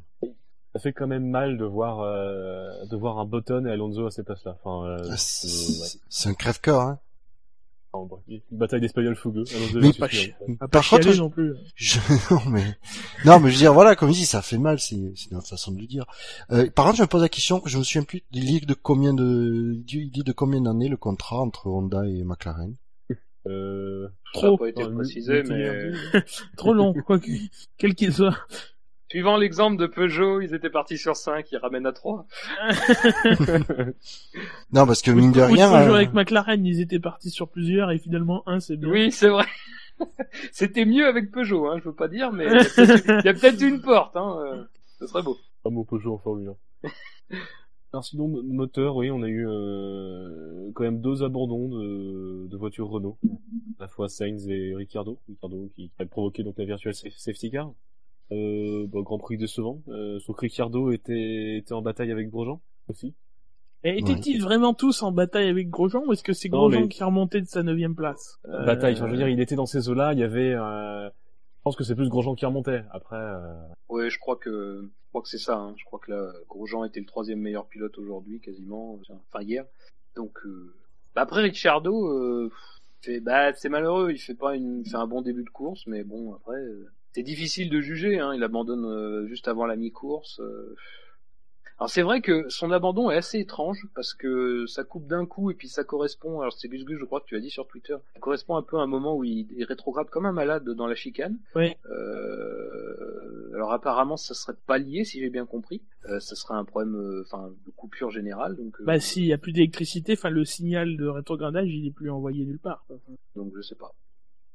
Messieurs, voulez-vous parler euh, un peu plus gomme, un peu plus... Ah. Par- par- par- parler de, du, Est-ce du, Est-ce sol est-ce qu'on se garde pas ça pour le drive-thru euh, Parce que j'imagine qu'il va y en Eh bien, avoir euh, eh sur bien, ce nous- sujet. Nous pouvons le garder pour le drive-thru, si vous Ouais. ça vous fait aller. Allez, On peut peut-être peut juste parler à la limite de la course de Vettel en tant que telle sans évoquer les, Oh, les deux derniers tours. bonne. Elle est pas très bonne. Ah, est-ce qu'on fait un one-shot, on met tout sur le drive-thru? Parce que c'était quand même assez osé, mais je, je- bon. ouais, on mettra tout. Allez, moi je dis on met tout sur drive-thru. Allez. Euh, On charge de On lâche tout sur la fin. Il y en a qui veulent parler de Raikkonen euh, et qui ont réussi à remonter dans les points Est-ce nécessaire? Non, bah, non, mais je le propose. Je le dis, voilà. Comme ça, euh, on pourra pas me le reprocher. Voilà, là, dans, pas- dans le genre course incommentable, euh, Raikkonen. Hein. Voilà, ouais. Eh bien, embrayons, j'aime bien cette expression. Embrayons sur le Quintet Plus. Quintet Plus. Euh, donc, on retrouve à la cinquième place du Quintet Plus. Alors, Max Verstappen avec 35 points. 45 points positifs et 10 points négatifs. Euh, bah, une course, euh, une course de l'attaque, euh, des beaux dépassements de, de la part de Verstappen. Couillou quand même? Oui. Mais j'ai envie de dire, Oui, euh, bah, co- comme, les, cou- comme un peu comme toutes ces courses cette année. Hein. Et euh, ça, ouais, c'est un peu drôle, mais ça me surprend plus de sa part, quoi. C'est Non, ben, on connaît le bonhomme maintenant. Au bout d'un Ouais. moment, on s'est on s'est habitué. Ouais, ça, ça reste quand même, quand on voit, quand on doit faire un beau dépassement, ça, ça reste un beau dépassement. C'était, les deux qu'il a fait dans Blanchillon étaient, ouais. Bon. Mais je, Oui. ça ne surprend Oui, oui, plus oui, de la oui, part oui. de. Non, mais euh, dans l'absolu, je suis Ouais, d'accord, ouais. c'est un beau dépassement, on mais on ça me savait frustre- qu'il allait rester, quoi. Enfin, euh, je pense que même la personne à côté de lui a, a prévu le coup en, en, en, en, en prenant pas trop l'extérieur pour pas trop le pousser, mais euh, oui, c'est ça- c'est la onzième fois qu'on le voit sur un circuit, donc maintenant. euh, on, on applaudit quand il fait ce dépassement, mais euh, la- Oui, l'effet de surprise est plus là. Oui, fin. Ah, On aurait pu, euh, ce dépassement, après se questionner sur sa légalité. Effectivement, comme le dit Villeneuve, il met bien les quatre roues euh, dehors. Euh, alors certes, il dépasse pas sur ce moment-là, mais forcément ça l'aide. On peut pas dire qu'il gagne pas un avantage à rester à cette position. Euh, mais bon, on reviendra dans les drive-thru effectivement, je pense sur cette question d'avantage, de, de, de- de limite du circuit, tout ça. Ça sera un gros, euh, un- un, Un gros panaché, aussi dans les drive-thru. mais euh, oui non. les j'ai qui dureront deux heures et demie. hein, de- Oui. Une émission On vous fera en fait deux podcasts. Il y aura le podcast de la course et le podcast des drive-thru. voilà. Mais euh, non, mais par contre, euh, bon, bah, pas grand-chose à dire sur la course de Verstappen, très sincèrement. Eh bien, ça marche. Passons au quatrième, qui n'est Peut-être- que... Oui. Peut-être que si justement, euh, voilà, lui tente pas de faire les, les le dernier relais avec les euh, les euh, les médiums et s'arrête à la moitié pour monter des timbres, alors qu'il était septième. Euh, finalement, il finit huitième. Est-ce que c'est pas un, un mauvais calcul? Euh, Bon, j'aurais au moins il a proposé quelque chose de différent par rapport aux autres. Enfin, avec son équipe, hein, s'entend, mais. Euh... Mais est-ce qu'il a pas là hypothéqué un, un résultat un peu plus euh, un peu plus Oui. probant, euh, sachant que septième euh, avant de rentrer c'est sixième si euh, si tu prends en compte la, la crevée de l'abandon de Vettel ensuite. Euh, voilà. Eh bien, eh bien passons donc euh, au quatrième, qui, qui n'est autre que Sergio Perez, euh, a inscrit 72 points, donc 93 positifs et 21 négatifs. Perez, auteur d'un bon départ, un très bon départ, vu caracoler derrière, derrière Hamilton. Oui, d'ailleurs, qui a fini le double à Hamilton. Euh, comme l'année premier dernière, quoi. Hein. Si on se souvient bien, l'année dernière, Vettel euh, peut passer euh, Hamilton. Euh, pour prendre loupé justement au premier ferrage des cons, Vettel, euh, pour le coup. Non, mais une solide, une solide place de la, une solide performance de la, de la Force India. Cinquième place à la fin, bon certes avec, euh, avec le problème de Vettel, mais c'est solide, mais justement voilà, c'est c'est c'est C'est une bonne position moi, pour. Force India par rapport à, à d'habitude, mais peut pas s'empêcher d'être malgré tout déçu de voir qu'une deuxième place après le, premier tour se transforme en une cinquième et un peu une, sixième bis quoi. Enfin avec le, avec l'abandon de Vettel. Hein. C'est pas qu'il faut pas non plus euh, Vettel a abandonné, on changera pas et c'est c'est une cinquième place sur le sur le papier, mais euh, mais euh, voilà bon par rapport à Rosberg euh, on peut se dire euh, oui c'est sûr que c'était impossible de finir devant euh, maintenant, il se fait dépasser par par Viat et par Grosjean. C'est c'est pas que ce soit le service minimum, mais euh, mais euh, c'est un peu c'est un peu décevant quand même quand on voit que Ouais. il était deuxième au, au bout de. Je, je je pense pas que c'est on puisse le reprocher à lui, mais j'attendais peut-être plus plus plus vite les les, les Force India que euh, qu'au final. Oui, d'ailleurs, dommage pour Après, euh, oui, bah oui, ça c'est sûr que la course du Hülkenberg, malheureusement, c'est dommage, j'aurais bien voulu l'avoir aussi. Euh, après, euh, très sincèrement, moi j'attendais de voir comment allait se dérouler la lutte entre la Force India et la, Lotus. Parce que moi, la, Force India me semblait quand même euh, extrêmement difficile euh, à dépasser. Et puis finalement, ça s'est fait très rapidement. Et puis surtout, Grosjean a pris une avance, euh, même dans les parties rapides, très rapidement aussi. Donc j'ai été étonné que s'il y a bien une lutte que j'attendais un peu, c'était celle-là. Après, je sais pas, j'ai pas la même, a- je je suis pas exactement. Ouais. Je, je- pour, euh, je reviens sur ce que j'ai dit, parce qu'il y a une bonne remarque de Didier sur le chat qui nous rappelle que Perez il, il- il s'arrête un tour avant la, la safety car virtuelle et que tout le, du coup tout le monde Oui. derrière s'arrête gratuitement. Donc c'est là qu'il perd Ouais, du temps bah oui. par rapport aux autres. C'est vrai que Il y a- faut, Oui, il y a ça, ouais. Ouais, parce que du coup, enfin voilà, euh, prenant en compte ça, je pense que j'ai pas trouvé sa course. Je pense qu'il est à sa place, quoi. Après que Viat Un bon fait un départ, dernier relais énorme aussi, donc euh, il est rapide, Viat. Hein, euh, je sais plus. Alors je sais pas, faudrait voir Et entendre. Parce que lui, ça, Kvyat Voilà. s'arrête pas dans le- pendant le, la, la safety car virtuelle, il s'arrête cinq ou six tours après et il finit en tendre. Voilà. Là où tous les autres sont euh, plus en gestion. Et que Viat est vraiment euh, très offensif et très rapide parce qu'il peut le faire, et puis, puis voilà, il, il réussit de belles manœuvres aussi sur la fin. Mais euh, je sais pas. D'ailleurs, Fiat qui n'est autre que le troisième de notre T+, euh, avec 138 points, dont aucun négatif. En transition, comme ça, on peut parler plus ouvertement de lui. Belle remontée sur la fin? Euh, Oui, oui. C'est un coup monté de Red Bull, hein, d'ailleurs. On arrête Ricardo parce que bon, on sait qu'il a aucune chance.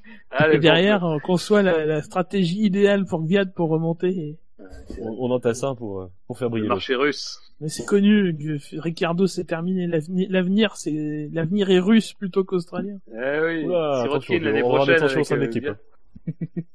Non, mais enfin voilà, lui pour le coup, il est en forme. euh, ça fait plusieurs courses qu'il est en forme. euh, il termine quatrième. Bon, enfin c'était un top 5 quoi en gros. et, euh, une belle fin de course offensive. euh, il mène à bien la stratégie et enfin voilà, c'est bien. Bon, mais c'est une très bonne course de sa part. Il n'y a pas grand chose à dire euh, sur ce point-là quoi.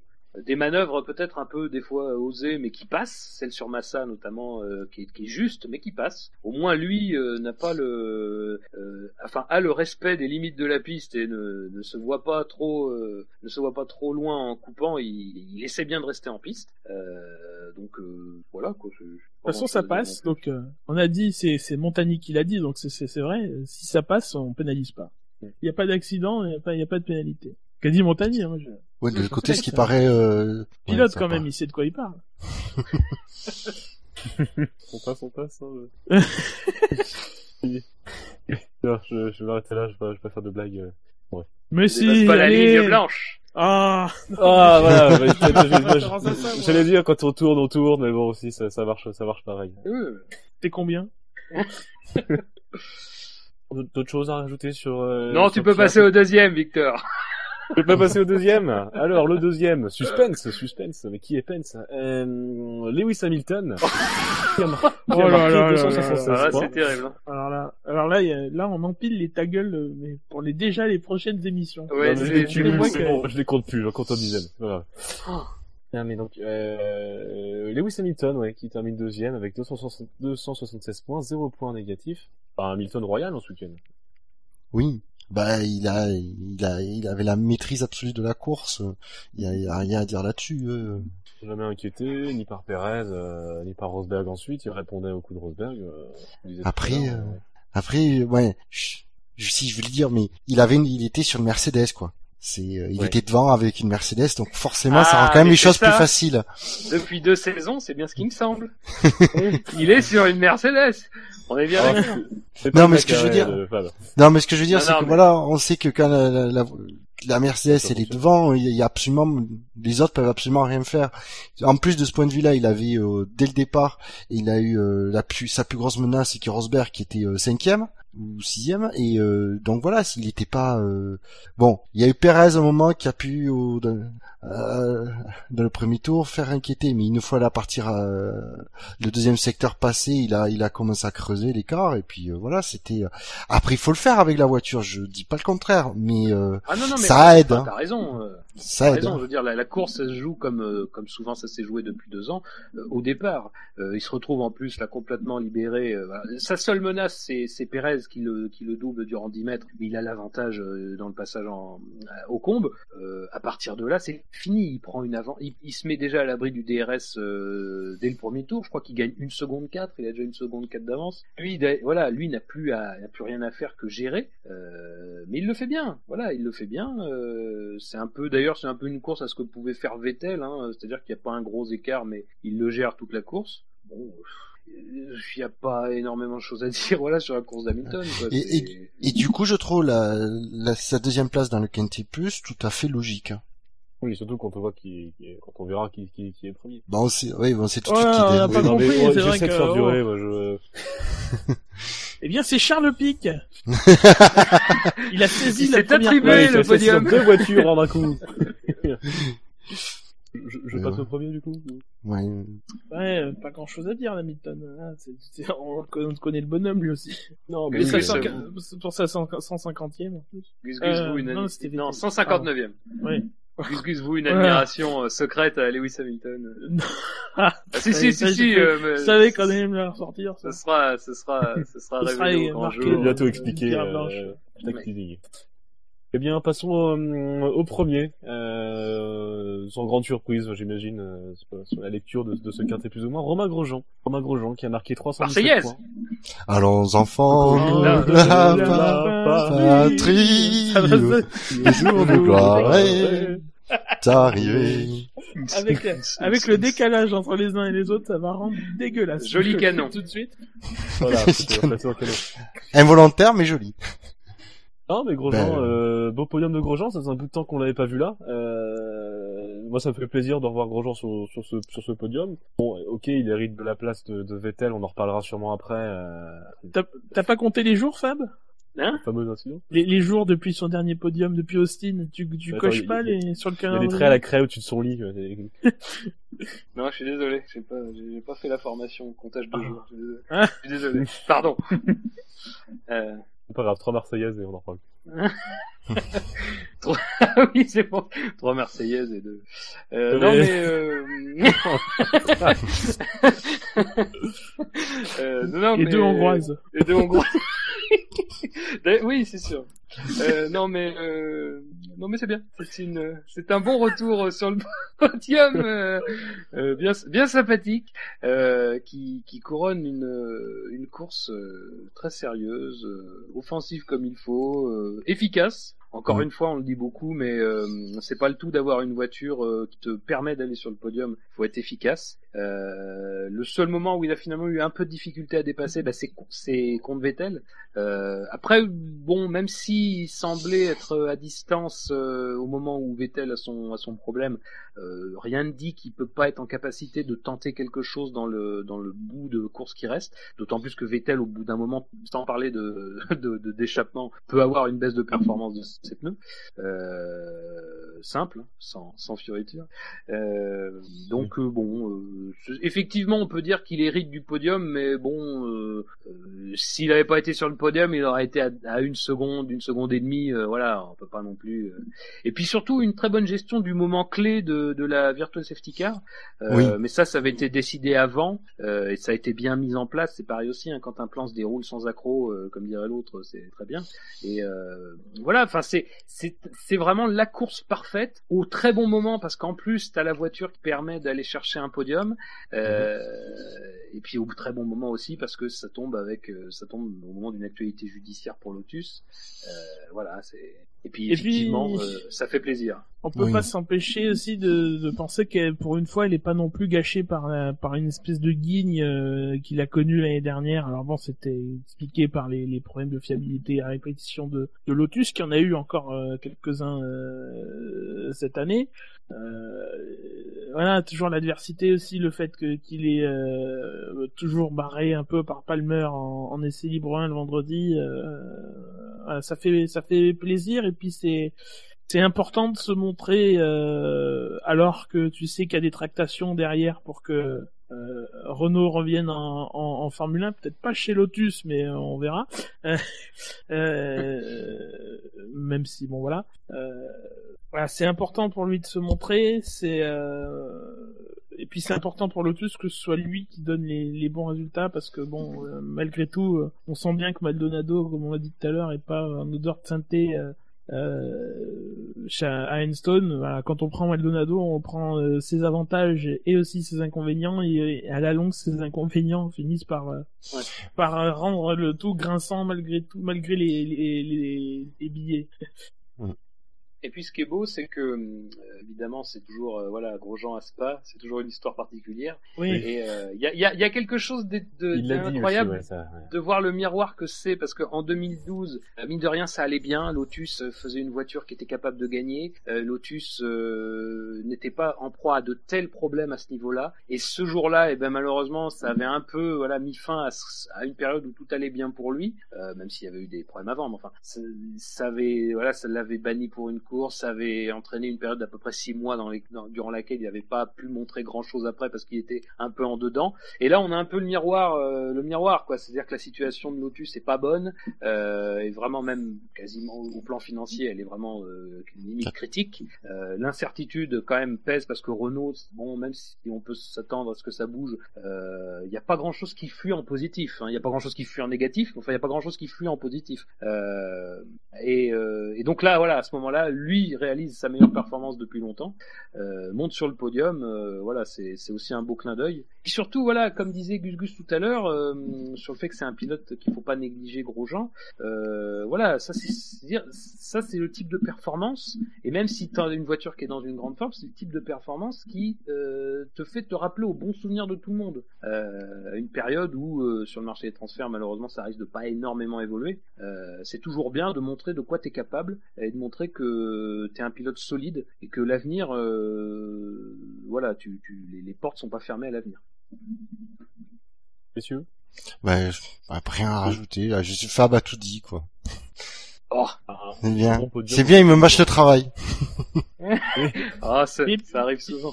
Par contre, bizarrement, personne n'a voulu faire l'hymne suisse. Enfin, c'est Un peu plus compliqué. Ah ben non, oui. il a licence française. quand il est quand il gagne, il est français et quand il perd, il est franco-suisse. Euh, bah alors, je- malheureusement, je... Yannick Noah, ça. Hein Euh, ouais, sauf que, bah, moi non, c'est, euh, il a choisi, euh, il a la double nationalité, la Sporton, lui, il a choisi, il a choisi d'avoir la nationalité française, donc Oui, pour moi, il est français, français ouais. quand il gagne et quand il perd. On gagne ensemble. Enfin, malgré tout, dans Formula One, quand ils lui ont posé la question, vous vous sentez plutôt euh, français ou suisse, il a un petit peu botté en touche. Mais non, ah non, c'est, non, c'est la, elle, elle pose la question, quelle est la question que vous, qui vous embêterait le oui, plus qu'on vous après, pose? il lui a posé. dit. Eh Ben, du coup, forcément, elle- c'est-à-dire qu'au moins il était honnête sur la question que vraiment c'est celle qui embête le plus.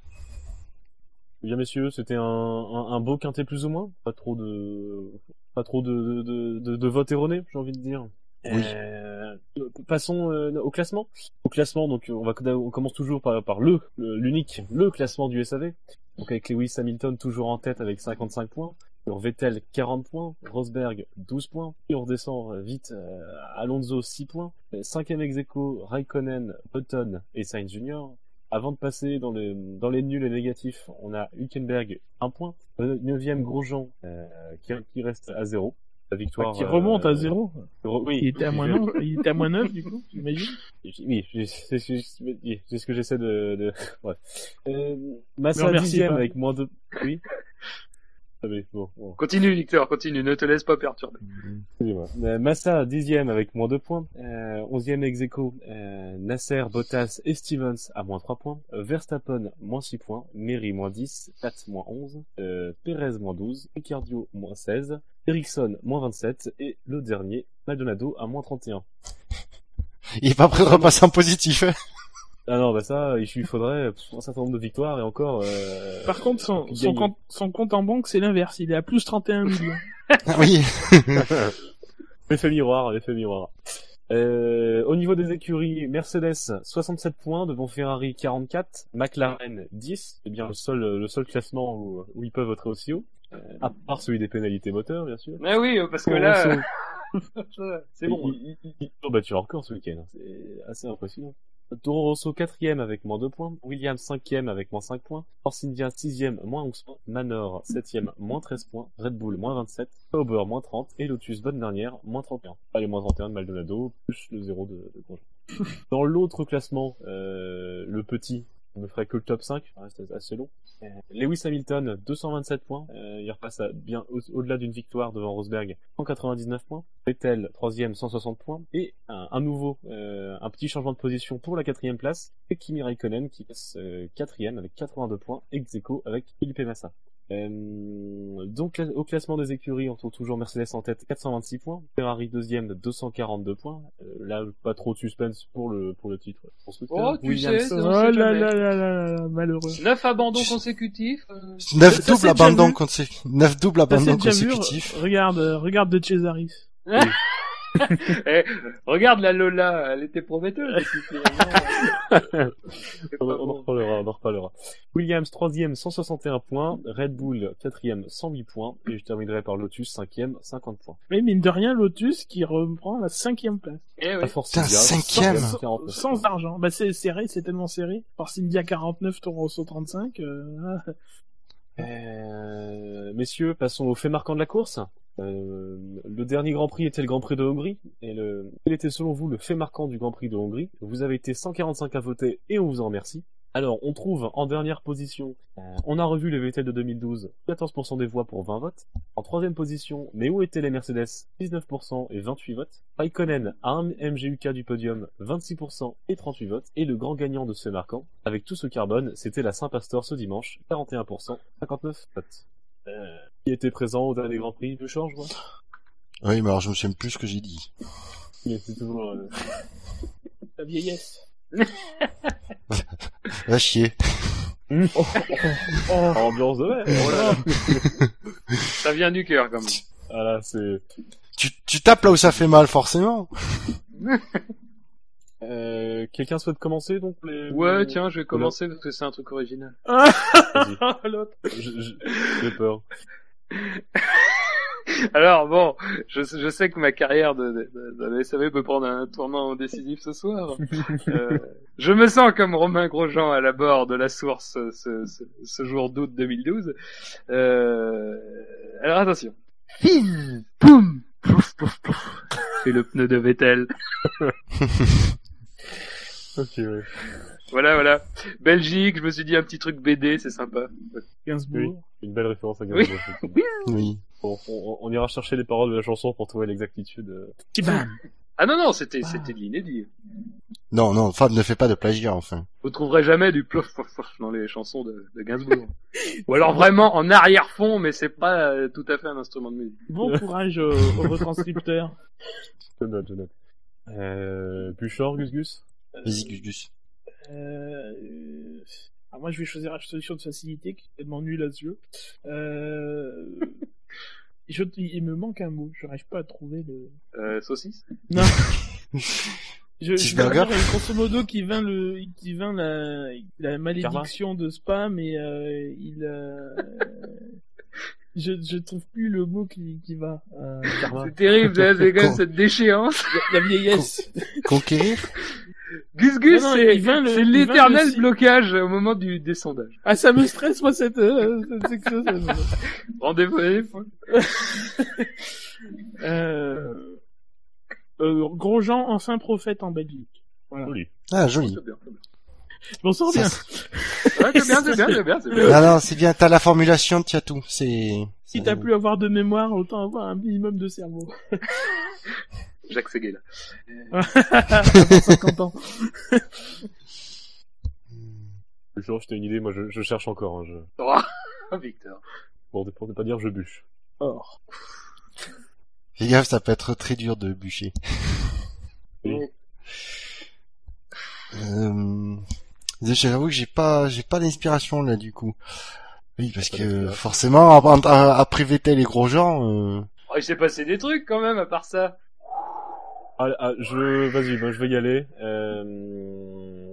Bottas, du jaune dans du blanc, mais c'était pas un Ricard. Ah, ça peut gagner. Allez, la ouais, référence à Ricard. Enfin, l'eau, c'est pas blanc, mais c'est pas... Oui, bon, bof, euh... Moi, je préférais le truc sur l'œuf, mais bon, tant pis, tant pis, c'est noté. Tant pis, oui. Tu as dit, je t'ai entendu, tu as dit c'est mon dernier mot, euh, Gus Gus. euh, Jean-Pierre. Gus Gus, Euh. il s'appelle Jean-Pierre. Oui, oui, c'est ça. C'est moi le, le fameux Jean-Pierre Kovalainen dont parlait euh, Flavio Briatore. Ah si, si, si, je vais, euh, j'ai trouvé un truc. Spa, deux points, le circuit aux limites de la piste hypothétique. Oula. Non oui, je sais, c'est, mais je fais en sorte que, d'être sûr d'être dernier en fait.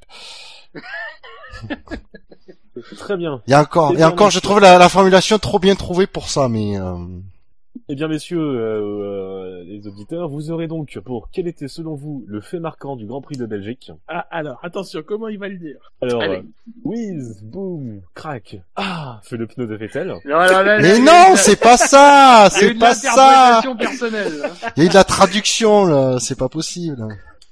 Bon, C'est terrible. Oui, bah, ouais. Euh. Grosjean, enfin prophète en Belgique. Pas deux points, le circuit aux limites de piste hypothétique. Ou encore, Bottas, du jaune dans du blanc, mais c'était pas un Ricard. Et là, on, on attaque l'émission dans l'émission, l'émission Inception. Attends, mais comment fait-on pour voter, Victor? Ah oui, eh bien, il faut aller donc sur, sur le site du, du SAV, de savf1.fr et vous pouvez voter euh, en haut à droite sur la page euh, le fait marquant du Grand Prix de Belgique.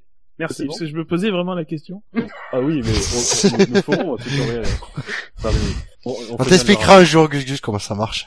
Ouais, donc, passons à l'émission dans l'émission, le, le fameux drive-thru. Et là, ne, ne vous battez pas, mais l'un après l'autre, s'il vous plaît. Il y a matière. On se garde Pirelli pour la fin. On se garde pour l'after. On repousse les choses. C'est l'émission qu'on parle pas en fait. Bon bah, quelqu'un veut commencer ou je... je- Bah allez, ouais. euh, Moi, mon drive-thru, il est, euh, allez, il est. Bon, je traiterai pas encore une fois la réalisation de TV euh, qui m'a fait bondir du canapé, mais euh, Implicite, drive trop implicite. voilà, c'est c'est c'est drive implicite, drive-thru implicite forcément. Mais non, je pense euh, justement le fait, euh, je rebondis du coup sur le fait marquant que je viens de donner, c'est euh, les euh, aucune, là, pas la moindre sanction pour avoir des- sorti les quatre roues de, en dehors des limites de la piste, quand et que ça procure un avantage. Et il y en a, et pourtant, il y en a eu des occasions que où ça s'est présenté. Il n'y a pas eu la moindre sanction. Alors que je me revois le début des qualifications euh, au tout début, au tout début de la Q1. On entend la radio de Rosberg où on lui rappelle bien attention aux limites de la piste pour éviter. C'était pour les le- pneus. C'était pour les pneus. en fait. c'était pas la, ouais, c'était pas la direction de course, c'est Pirelli qui a rappelé de rester sur la piste. Mais c'est une honte. C'est une honte. J'ai pas, j'ai l'impression qu'il y avait pas de commissaire pilote en fait euh, ce week-end. C'est-à-dire qu'en fait, l'impression que ça donne, c'est qu'ils ont mis toute leur confiance dans le vibreur qu'ils avaient mis en haut du raidillon euh, vendredi. Était euh, dangereux, je pense qu'il y avait même pas la peine de l'installer parce que tu sais que les pilotes allaient râler et ils ont raison, hein, ben, le vibreur comme ça, un espèce de boudin, même s'il était pas très haut, 3 cm, j'ai cru lire, euh, ça suffit, euh, 3 cm, euh, euh, euh, en haut d'une bosse pour te, te faire décoller. Euh, donc il a été retiré, mais de- derrière on n'a pas non plus adapté sa façon de de de, de polisser entre guillemets pour faire de, l'anglicisme le, virage, de, comment tu allais gérer le, truc, et derrière ils ont pas vraiment fait fait, fait attention. Sachant qu'il y avait aussi après blanchiment euh, de Verstappen dont on a parlé tout à l'heure. Donc c'est pas euh, que sur le raidillon, mais effectivement. euh, Ah non, mais moi je parlais pas que du Ridion. Il y a aussi, Oui, oui. Il y, avait plusieurs, oui. C'est quand même impressionnant de voir des pilotes, les quatre roues hors de la, de, de la piste, en haut du raidillon. Enfin, je... Oh non, mais je, je, je me souviens pas des, je me souviens pas de ça, des, des éditions précédentes de ça. Oh, après, le Raidillon, c'est un peu particulier parce que c'est toujours un peu limite quand même. hein. Il, y a, des pilotes qui euh, prenaient allègrement, euh, qui mettaient allègrement les quatre roues hors piste. hein. Euh, Enfin, ces dernières années, ça me, je revois, je revois des pilotes le faire. Mais ce qui est étonnant, à la limite, le Raidillon, c'est un point particulier. ça compte, mais c'est un point particulier. Mais ce, qui est étonnant, c'est qu'ils nous ont montré la FIA, les commissaires, que c'était possible de d'agir, enfin, pour, pour vraiment pénaliser des pilotes qui coupaient, euh, qui, sortaient hors des limites du circuit, euh, bah, en Autriche notamment, si mes souvenirs sont bons. Euh, donc, enfin, je dire, c'est vraiment pas quelque chose qu'on n'a jamais fait et qu'il faudrait mettre en place d'un coup. C'est quelque chose qui a été fait durant la saison, qui a d'ailleurs été plutôt pas mal fait. Et là, bah là, mais c'est vrai qu'il y avait personne, quoi. Et en plus, il y a même pas d'interrogation, quoi, sur ces événements-là. Dire, je reprends le cas de Verstappen parce que c'est sans doute le cas le, le plus incroyable. Effectivement, il y avait il y a Hamilton au premier tour qui, euh, pour euh, ne pas, pas donner trop d'opportunités à Perez de passer, bah, coupe carrément le raidillon. Euh, il y a Vettel, on le voit très bien sur les cam sur la caméra embarquée de Grosjean, euh, qui est les quatre roues dehors euh, dans, Blanchi dans Blanchimont, enfin euh, avant Blanchimont. Euh, donc euh, voilà quoi. Enfin, il y a des éléments pour faire, euh, il y a des éléments au moins pour s'interroger et rien. Bon, parce qu'on peut quand même pas. Enfin, moi, on me fera pas croire que si autant de monde le fait, c'est pas qu'il y a un avantage. Et on me fera pas croire que sortir de, la- enfin voilà, on me fera pas croire que sortir de la piste te permet pas d'avoir Évidemment. un avantage que tu conserves. C'est mathématique que sortir de la piste à certains endroits te fait gagner du temps, on te fait ne pas en perdre. Donc, je- euh, Je, je, je passe notamment aussi. plus bizarre, qui est d'autant plus bizarre, c'est que ce week-end, pourtant, on a commencé à de nouveau, euh, en essai libre en tout cas, sanctionner les, les unsafe release. Enfin, t'as l'impression que quand ils réapprennent une nouvelle règle qu'ils avaient oui, mais oubliée, c'est vrai ça. ils en oublient une autre. Enfin, c'est- Ouais. Alors que depuis, gros, depuis l'incident Grosjean en, ben, en, en- en Hongrie en 2013, on avait recommencé à s'intéresser au cas des, euh, des, des limites de la, pire, de, de la piste. Tout d'un coup, voilà, c'est c'est oublié. Enfin, c'est ou l'un ou l'autre. Oui, c'est, c'est, c'est vrai. Mais tu me diras, là, ce week-end, j'ai l'impression qu'ils avaient en fait tout oublié, mais bon. Ah, ils sont Ouais, réprimandés pour un unsafe release en essai libre. Enfin, il y a des... enfin, en essai libre, ils ont pas laissé passer grand chose. Waouh. Bah, Tu mais me rappelles ce que c'est la on parle sanction? de tellement, On parle de tellement loin. Ouais, mais en essai libre, tu peux pas mettre des. Enfin, c'est disproportionné, quoi. Enfin, Ouais, mais à un moment donné, je Même veux si pas. ça, je- ça- c'est vrai que ça incite pas à, à pas le Mais refaire, mais. euh, Gus Gus, on doit pas, on doit pas se, se dire, ouais, ça, on part tellement loin, c'est déjà un progrès. Non, c'est les release et je, je pense que tu es d'accord là-dessus. Ça devrait être, ça devrait être une hache qui tombe systématiquement, quoi. C'est, on le oh, dit. c'est un peu violent.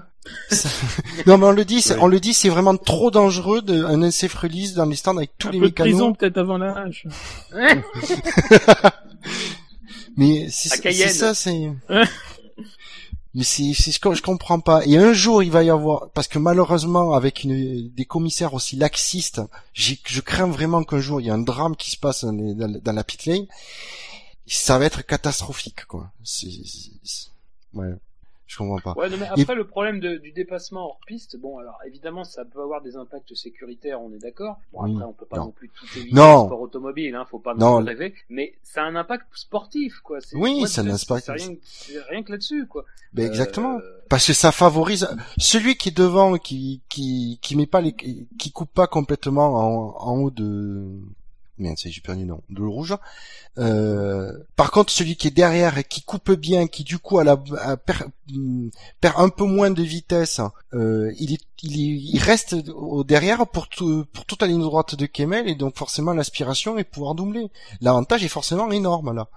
Et puis alors je me souviens, je connais, je me souviens pas le le nom vers la fin du circuit de ce double droite où on voyait systématiquement des voitures sortir lar très larges. À Et Paul du Frère. coup, euh, ah, voilà, Paul Frère. Tu te dis que là aussi il y a un avantage à, à, à- à sortir plus large, c'est que tu perds moins de vitesse. Non, mais toujours une inconstance, quoi. Bah Là, euh, là, euh, là, il y a pas eu d'inconstance. En tout cas, sur le week-end, ils ont jamais Ah non, ça, sûr. Non, non, je, par- je parle sur le week-end, mais c'est plus que quand on voit qu'on, euh, certains virages, ils disent clairement en Autriche, bon, ce virage-là, vous déconnez pas, il y en a un qui sort, on annule. Une inconstance sur les grands prix. On va voir certains grands prix, on se dit, tiens, on peut couper, et d'autres non. Oui, d'autant plus que très sincèrement, même en Autriche, euh, alors effectivement, tu, as un petit avantage à, être hors piste à cet endroit-là. Enfin, il n'est pas non plus énorme, quoi. Je veux dire, euh, à mon avis, euh, le gain, quand tu compares aux possibilités de, qu'on a laissé à Spa, c'est ça qui est incroyable, quoi. C'est d'un truc à l'autre, tu sais pas pourquoi. Mmh, ouais, j'étais parti en vacances. Et, et pour te faire un, pour te faire une transition, effectivement, en plus, ça peut favoriser des problèmes avec les pneus. Cardin. Y a pas d'autres machins avant ça Pas d'autres Alors si, moi j'en ai un. Euh, Ah. Merde. Donc j'étais sur place pour le Grand Prix et là je vais gueuler sur le commentateur belge. Hein Euh, Parce que donc euh, Il on est belge, français, enfin, non mais on... Donne-lui le bénéfice du doute. Tire pas sur l'ambulance. Ah, mais on, on est français, on connaît le côté un peu chauvin français. Et ben là, on avait un commentateur belge qui avait un chauvinisme pour Stoffel Van Dorn pendant toutes les courses de GP2. Mais impressionnant. Et le pire, c'est qu'il, encore, encore, il parle, il, il- il parlerait de Van Dorn pendant, pendant tout, en faisant bien son boulot. Ça me dérangerait pas. Mais t'entendais quand même, euh, en mettant une radio, des fois ils avaient des trous et t'entendais un mec gueuler derrière le nom pour qu'il redise le nom euh, en, en audio commentaire. Genre, euh, là-bas, je trouve, je trouve ça pas sérieux et il y a des bons commentateurs qui sont sur place, il y a des Français, il y a des Allemands, il y a des Anglais. Euh, Il y a que l'anglais qui était bon euh, dans les commentateurs du Grand Prix de Belgique. Euh, autant, autant diffuser, euh, autant diffuser des vrais commentateurs parce que c'était, c'était pas sérieux. Et je me suis même dit qu'à un moment, enfin, si l'année prochaine je reviens à Spa, je prends une bouteille et je me fais un jeu à boire de Kiddy Van Dorn. Et je pense qu'on est bourré au bout de, Ri- Riche idée.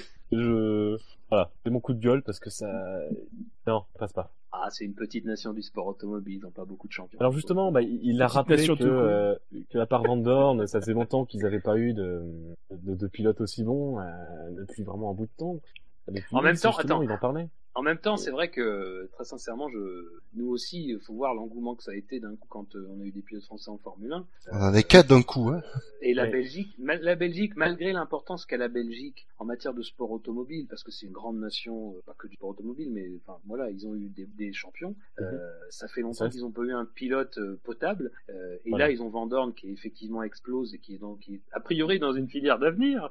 Mais bon, voilà, voilà. Mais euh, en tout cas, qui montre des choses et euh, qui euh, frappe euh, clairement à la porte de la Formule 1. Euh, après, je comprends qu'il y manière, a un- ça, je, je suis- je comprends qu'il y a un engouement énorme autour de lui, quoi. Ça tourne, Et alors, ça vire un peu à- au chauvinisme, mais c'est bien compréhensible. je, je le comprends aussi, mais je demande plus, être un peu plus équilibré niveau, euh, niveau commentaire. Non mais de, c'est ça, tu peux être chauvin autant que tu veux, mais fais-le bien, quoi. Ouais, c'est ça. Euh, Ouais, et mais le- alors, euh, et là, avec le nom qui gueule derrière dans le casque, c'était assez magique, ça. Ouais, mais bon, après, voilà, faut comprendre aussi, quoi. C'est pas. Il y a Ben qui se fout de ma gueule. Pas mal. Apparemment, je ne sais pas prononcer le nom de Van Dorn. Et Stoffler, non, c'est ça? C'est de... Stoffler. de- Mais Stoff- Chou-fleur, Stoffel Van chou-fleur. Dorn, une fois. Ah, faut le faire avec l'accent belge une fois. C'est Stoffel Van Dorn. Bref. Euh... T'as pas à pousser en plus pour faire l'accent belge, toi qui est du- et de Lille. Ah, moi, je suis plus du Schnorr, donc je parle un peu plus comme Schnorr, mais bon. Ah. Euh... Quelqu'un d'autre sur un spoiler drive à l'avant, On les, on les confond souvent. C'est des ch'tis au SAV maintenant. Ah, quand ça gamme, mais pas PD, hein, c'est bien connu. On est sur W9.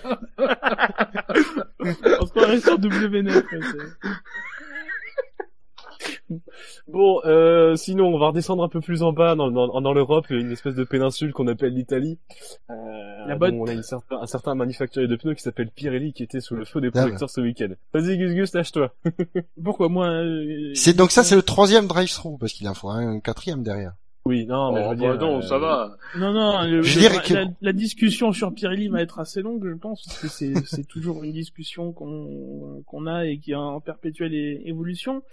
Euh, moi, de toute façon, le drive-through, il est, euh, il est pour tout le monde. Euh, de toute façon, tout le monde, tout le monde va y passer. Oui. Mais c'est vrai, parce que bon, Pirelli fait des pneus euh, visiblement qui ont qui ont qui ont des défauts. Euh, et ça, moi, je vais pas non plus défendre Pirelli jusqu'à jusqu'à jusqu'à l'infini. Euh, à un moment, il faut poser des, des barrières. Les pneus de Pirelli euh, étaient pas vraiment très sûrs ce week-end. Mais c'est pas par rapport forcément aux deux, euh, la crevaison de Rosberg ou même Padillo a dit aujourd'hui que finalement bon euh, Pirelli euh, c'était plus dû au débris qui était euh, sur la piste. Qui ne veut pas dire que Pirelli n'est pas n'a rien à se reprocher dans la crevaison de Rosberg, mais euh, mais voilà ils ont tous mis la crevaison euh, sur le, le, le, le- le- les débris potentiels, euh, en tout cas sur un facteur extérieur au, au pneu Pirelli, même si bon, euh, ce serait bien que le, les pneus Pirelli soient préparés au, au facteur à Ouais, plus ouais. de facteurs quoi, qui fassent ça, voilà. Euh, la crevaison de Vettel après derrière euh, bon bah euh, Vettel c'est son rôle aussi euh, derrière il commente à chaud donc évidemment c'est pas euh, contre sa stratégie que vont se, vont diriger ses critiques c'est sur Pirelli. Donc bon ils, ils commencent tous tous à chaud. Vettel à mon avis a pas à commenter à, chaud comme ça en étant aussi véhément avec Pirelli. De l'autre côté euh, Embury a pas non plus à commenter à chaud pareil cette crevaison en mettant tout de suite, euh, genre même pas dix minutes après la course, quoi, euh, le doigt sur la stratégie de Ferrari et l'usure du pneu de, Vettel. Il faut mener une enquête plus sérieuse et avoir des éléments pour euh, pour juger cette crevaison-là. Mais moi, surtout, ce qui m'inquiète, c'est une info qui est parue aujourd'hui chez, chez Motorsport. Euh, c'est le fait que, en fait, tout le long du, du week-end, vendredi, il y a eu des euh, écuries qui ont constaté des coupures sur les pneus. Euh, et pas que chez Mercedes. Chez Mercedes, d'ailleurs, samedi, on a peint certaines pièces qui sont juste devant les pneus arrière euh, pour voir si la peinture se retrouvait finalement sur le pneu pour voir s'il y avait des contacts. Apparemment, ça n'a rien donné, donc ce qui, en tout cas, euh, n'incrimine, enfin, euh, met de côté l'hypothèse selon laquelle c'est la, carrosserie de la Mercedes qui frottait sur le sur le pneu, parce qu'on sait que les écuries là-dessus, elles rognent beaucoup, mettent la carrosserie le, plus proche du pneu pour euh, pour euh, contrer euh, les turbulences que, que mettent les pneus. Et c'est à partir de là, avec cette information qui n'a qui euh, n'est parue qu'aujourd'hui, que euh, je trouve que tout le monde a pris un peu des risques, sans le dire à personne. Euh, Pirelli, euh, oui, euh, mais tous les autres ont, ont été d'accord. On n'a rien fait pour, enfin, les, les choses qu'on a fait pour éviter que ça se reproduise, c'est mieux nettoyer les bas côtés, mieux enlever les débris, etc., etc. Euh, malgré tout, ça n'a pas suffi pour qu'il n'y ait pas de crevaison après celle de, de, de, de Rosberg. Il y a eu celle de Vettel. Euh, qu'encore une fois, il faut bien analyser, euh, prendre le temps d'analyser et pas commenter à chaud comme tout le monde l'a pu faire. Hein. Moi aussi, je me mets dans le dans le dans le lot. Euh, mais voilà, je pense que le, cas Pirelli montre bien tout ce qui va pas en Formule 1, c'est que euh, il y a un problème, mais on le laisse courir depuis euh, longtemps. Pirelli réclame depuis longtemps euh, des, euh, des changements, plus d'essais, euh, des, des règlements sur ces pneus, sur l'utilisation de ces pneus, ne pas les utiliser plus d'un certain temps pour. euh, alors eux proposent 50% pour le le pneu euh, euh, prime et 30% de la course euh, sur le pneu médium. Bon, c'est c'est à discuter, mais en tout cas, Pirelli depuis qu'ils sont là, ils n'arrêtent pas de proposer des choses, on les écoute pas. Et derrière, il y a un systématisme pour toujours les accuser de de, de tous les maux. Et mon discours n'est pas de dire que Pirelli est à laver de tout soupçon sur la qualité des pneumatiques, mais que c'est un problème beaucoup plus euh, global sur la Formule 1 que simplement un problème technique sur des pneus. On demande à Pirelli de faire des pneus euh, endurants, sécuritaires, pas chers euh, et si possible qui tiennent, euh, qui font des courses spectaculaires, etc., etc. Là, on peut pas non plus tout demander, tout mettre. C'est ce qu'on a dit souvent, mais je pense que c'est d'autant plus important de le rappeler euh, en ce moment. Euh, on peut pas tout mettre, tout demander et tout attendre de Pirelli parce que Pirelli, euh, voilà, n'est pas n'est pas Dieu. Voilà peut faire des erreurs qui qui en fait et euh, mais euh, on peut pas tout euh, c'est- pas toujours tout de la faute de Pirelli. Il faut être plus magnanime et plus réfléchi que ça, que ce- cette opinion systématique qui m'a l'air euh, malheureusement très Ouais, répandue. ce qui, est- ce qui est vrai, euh, franchement, je suis d'accord avec euh, la plupart des choses euh, que tu as dit. Euh, je pense que, alors, je- juste, je vais rester sur le, le- le point particulier de ce week-end. Moi, j'ai trouvé la communication de Pirelli désastreuse. Ah oui oui. Tu peux pas arriver après un Grand Prix où il y a eu un pneu qui a, qui a euh, et dire c'est clairement de l'usure et euh, puis en plus rajouter et je trouve très maladroitement qu'on avait une estimation qui était à 40 tours, ce pneu en a fait 28 et même si tu précises que l'estimation elle est sujette à des ça fait 30% de différence. C'est pas acceptable de dire ça. Encore une fois, c'est je peux je peux j'entends très bien que c'est qu'une estimation et que ça se trouve cette estimation est, est totalement à l'opposé mais c'est pas acceptable de le dire après. Et c'est d'autant plus pas acceptable que, comme le disait Gus Gus, incroyable que Emberry, qui a toujours été un mec relativement prudent, se mette à te donner la cause de la, du, problème, alors que il n'y a pas eu d'enquête. Enfin, c'est il n'y a pas eu d'enquête, c'est pas possible. Et alors, là, ça, ça, prouve, à mon avis, et d'ailleurs, ça prouve que le malaise Pirelli est beaucoup plus important qu'on qu'on peut le croire, même si on avait tendance à penser que les choses s'étaient apaisées. C'est qu'en plus, le soir, te balance un communiqué complètement surréaliste où il t'explique qu'il y a 21 mois, ils avaient fait une proposition qui a été rejetée. Mais à partir de là, très simplement, j'ai envie de leur dire, c'est hors sujet. C'est hors sujet. Vous parlez d'un truc, c'est hors sujet. Ça n'a, aucun intérêt de ramener ça sur le tapis. Ou, ou alors, et c'est très grave, c'est de dire que, voyez, il y a 21 mois, on avait un doute sur le fait qu'on pouvait concevoir des pneus qui étaient capables de tenir, et qu'aujourd'hui, ce doute, on l'a toujours, et que quand l'incident arrive, on se dit, ah, mais regardez, il y a 21 mois, on a, on a demandé aux équipes euh, de changer, enfin de changer le règlement pour pour éviter ces problèmes-là. C'est pas acceptable. Encore une fois, c'est pas acceptable de réagir comme ça. Ça se trouve, c'est pas grand-chose. Ça se trouve, il y a, y a un défaut très très mineur et c'était peut-être que sur ce pneu-là et puis enfin bon bref voilà. Mais encore une fois, c'est pas acceptable de la part de Pirelli de communiquer de cette manière. Moi, pour moi, la communication des équipes, elle est ce qu'elle est et elle est pas, euh, elle varie pas d'un iota. Celle de Pirelli ce week-end est totalement désastreuse. Elle est totalement à l'opposé de ce qu'ils veulent faire. Là, l'idée, c'était d'être calme, de rien dire, d'attendre, de dire on va attendre que l'enquête se, que l'enquête donne les résultats. Mais c'était pas de livrer des trucs comme ça qui ont aucun intérêt. Encore une fois, le communiqué, ça prouve qu'une seule chose, que Pirelli est aux abois dans sa communication. Ça ne prouve que ça. En plus, il est envoyé en soirée, c'est n'importe quoi. Bref, ça c'est un point. Deuxième point, et là c'est plus global et je te rejoins et ça continue ton raisonnement, c'est qu'on est arrivé au bout d'un système. C'est-à-dire qu'aujourd'hui, on peut pas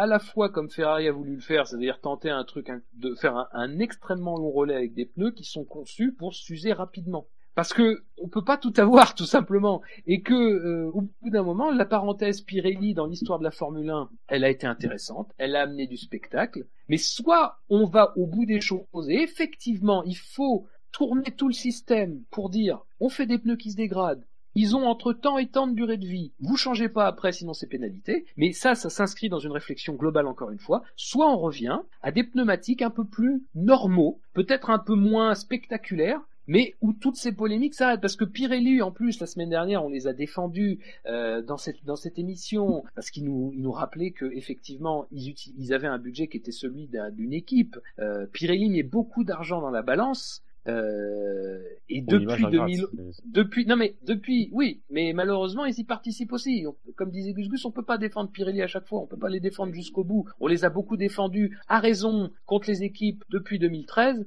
Mais à un moment donné, il faut aussi que eux assument leur part de responsabilité et, et, et, et en plus s'ils mettent énormément d'argent dans la balance. Euh, et en plus, cet, cet événement arrive à un moment qui est celui charnière de l'appel d'offres. Et même si on sait que Pirelli a les faveurs de- d'Ecclestone, bah, il y a aussi des, des, des, des arguments qui euh, peuvent être euh, délicats à, à avancer quand on fait face à un manufacturier qui veut venir dans la discipline en ayant des choix qui sont, alors certes, sans doute moins flamboyants, qui donneront peut-être des courses un peu moins spectaculaires sur ce plan-là. Mais encore une fois, on sait que la Formule 1 doit réfléchir à des règlements qui doivent améliorer le spectacle. Donc euh, voilà, on peut toujours se demander si ça vaut le coup de continuer sur cette logique-là, celle qui est celle qu'on a proposée à Pirelli et que Pirelli a bien a bien voulu accepter. Euh, donc voilà, ça s'inscrit dans un moment où c'est vraiment pas très favorable tout le monde, comme disait Gus Gus. Encore une fois, la responsabilité elle est collective, euh, mais pour moi c'est vraiment du côté de Pirelli une première euh, énorme erreur. Tout ce qui a suivi le Grand Prix,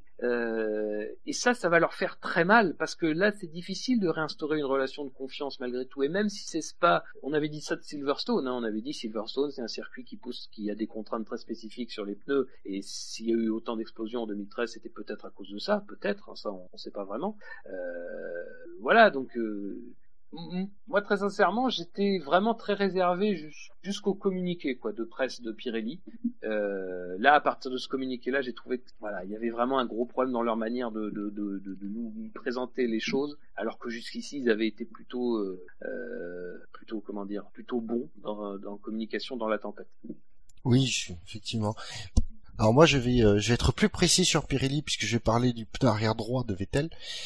Euh, je sais pas si vous avez remarqué, j'étais surpris que personne n'en ait parlé. C'est euh, au moment en fait où le pneu commence à s'abîmer. Je sais pas si vous avez fait gaffe. Il mord à l'extérieur. Il, est vraiment, il sert vraiment la courbe à l'int- sur l'extérieur. Et à cet endroit, à cet endroit-là, juste à l'extérieur, t'as un petit, comme une espèce de bande de 10 cm le long de la piste de gris, on dirait du béton. Et c'est dès qu'il mord là-dessus que son pneu s'abîme. Alors je sais pas a un lien de cause à effet, Mais euh, je trouve la coïncidence extrêmement euh, troublante. Et du coup, je me demande, euh, surtout qu'en plus il s'abîme à l'extérieur le pneu, et je me demande si c'est pas en ayant mordu sur ça qu'il aurait abîmé son pneu. Alors qu'il aurait, est-ce qu'il aurait été fragilisé avec l'usure le pneu? Peut-être, mais euh, si en, qui fait déborder le vase, oui. voilà, Ah, le, le Mm. pneu quand même quand on regarde la, la vidéo euh, a une forme euh, très bizarre. Tu vois l'usure euh, au fait que d'habitude la bande de roulement sur les pneus Pirelli, tu vois qu'il y a un petit renflement qui indique qu'il y a une épaisseur de gomme. Et euh, sur le pneu de Vettel, elle était, était presque cette, cette- ce, ce renflement. On voyait quasiment plus euh, la présence de la bande de roulement. Alors euh, bon, il y a quelque chose qui s'est détaché derrière. Est-ce que c'est lié? J'en sais rien. Je suis pas pneumaticien, mais euh, mais à Pirelli a des réponses à, à nous apporter. Et c'est là où, où j'arrive au deuxième volet parce que malheureusement c'était que le début.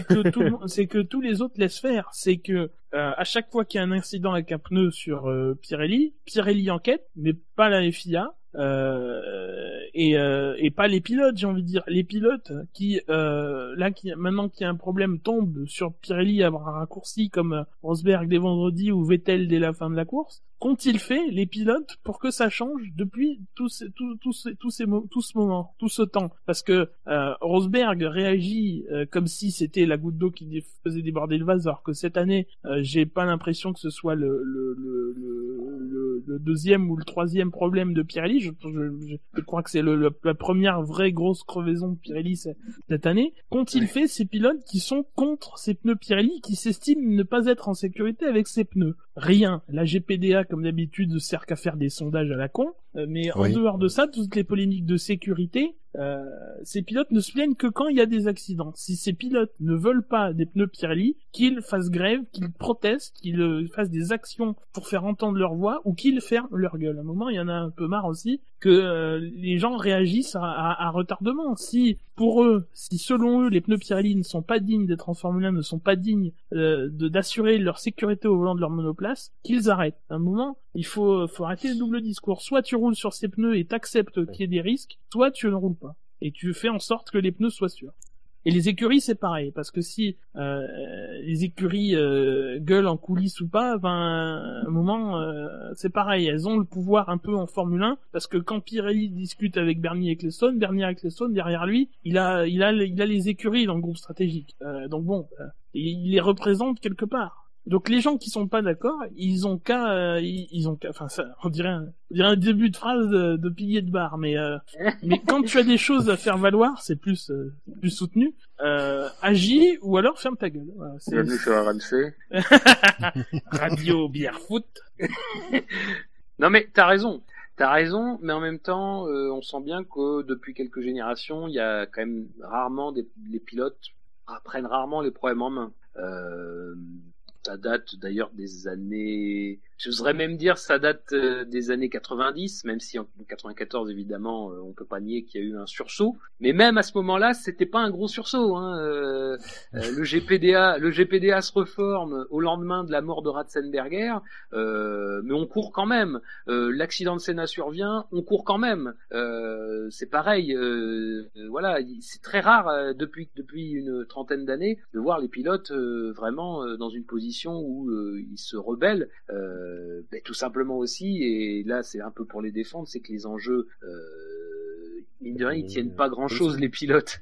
Ils tiennent pas grand chose les pilotes. Bah ils Et, tiennent le euh, volant. Pardon. oui, mais, ils oui, mais tiennent c'est pas volant. grand chose le volant. Oui, mais c'est pas Non, grand chose. Politiquement, une politiquement, ouais, c'est rien. Non, mais c'est rien. Et, et, et, euh, Et encore évidemment, que- non, mais Bah, évidemment, pardon, les mais- pilotes. Non, mais, Non, non, mais non. je suis d'accord. si le pilote les- rentre pas dans la voiture et la pilote pas, ben Oui, l'écurie elle peut pas le forcer, lui foutre Oui, mais on sait- et le mettre au volant. on sait les animaux que sont les pilotes. Encore une fois, ça, ça, ça, même si euh, ces, ces trucs-là, on peut bien sûr les, les, les y réfléchir de manière très posée. D'ailleurs, durant le briefing des pilotes, ce problème a été abordé et a été abordé par les pilotes les plus, euh, les plus, euh, les plus célèbres de notre génération, Vettel, Hamilton et, euh, et Alonso. Euh, donc euh, voilà, on peut pas nier qu'en dehors du, du, en dehors du, du baquet, il y a, y, a, y a évidemment une réflexion qui va, qui va, qui va grandir aussi parce que Silverstone, ça avait été un épisode, ça avait été aussi en bout d'une grogne un peu plus légère sur est-ce que c'est trop dur, est-ce que c'est trop tendre, voilà. Là, évidemment, euh, c'est des problèmes qui vont ressurgir, mais il faut pas nier aussi que les pilotes euh, ne, ne sont pas des ne sont pas des, des gens qui, comme ça, vont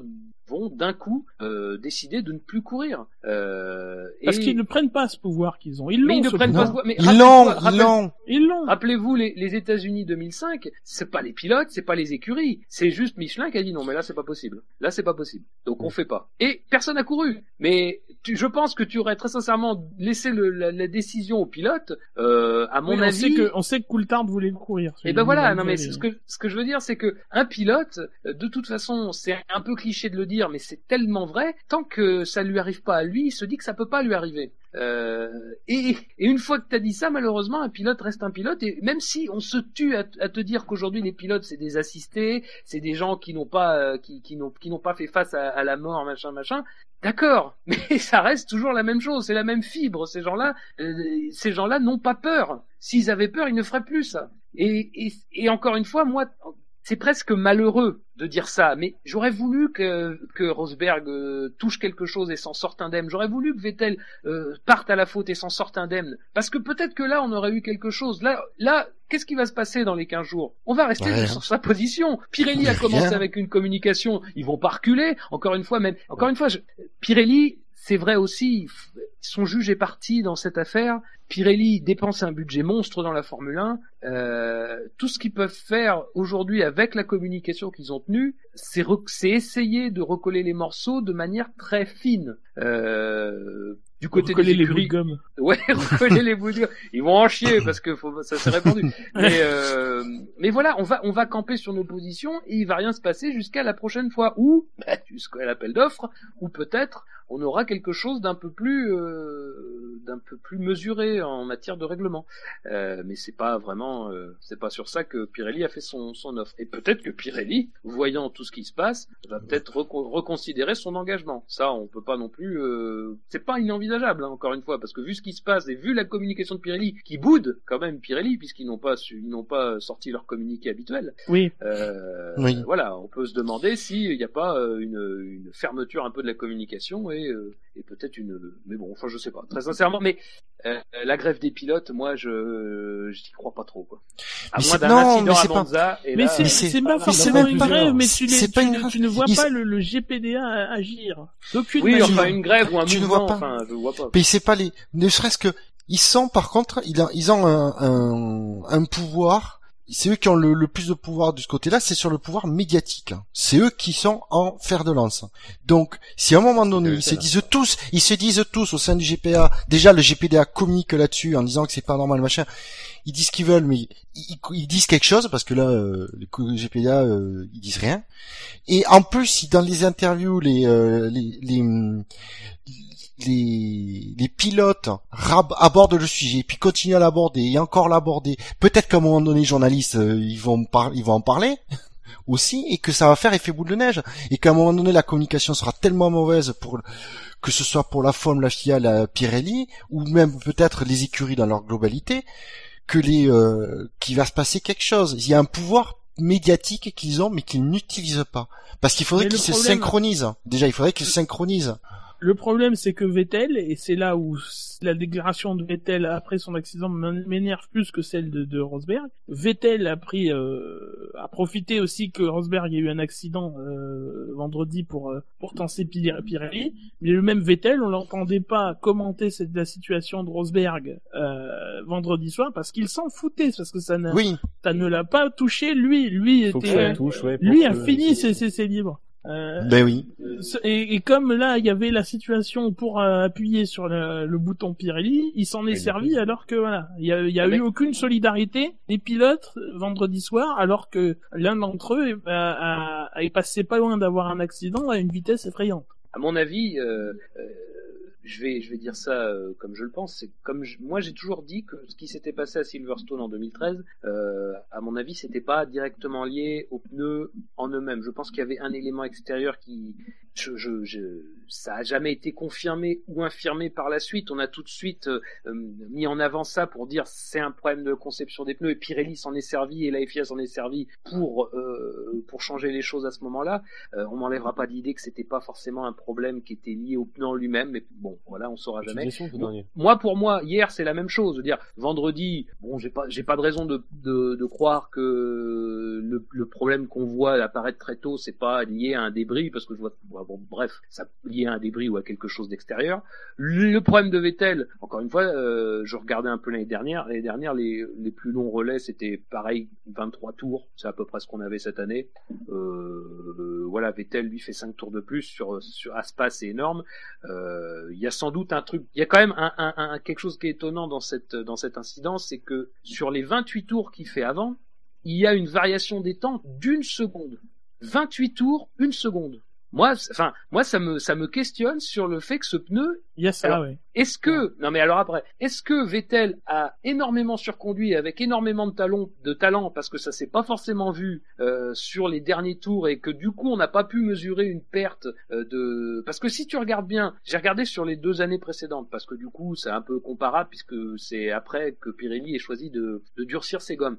Sur des relais de 23 à 22 tours, les 4-5 derniers tours, on commence à sentir une, une, une baisse des temps. Cette année, c'est un peu comparable aussi. Mais sur celui de Vettel, c'est droit.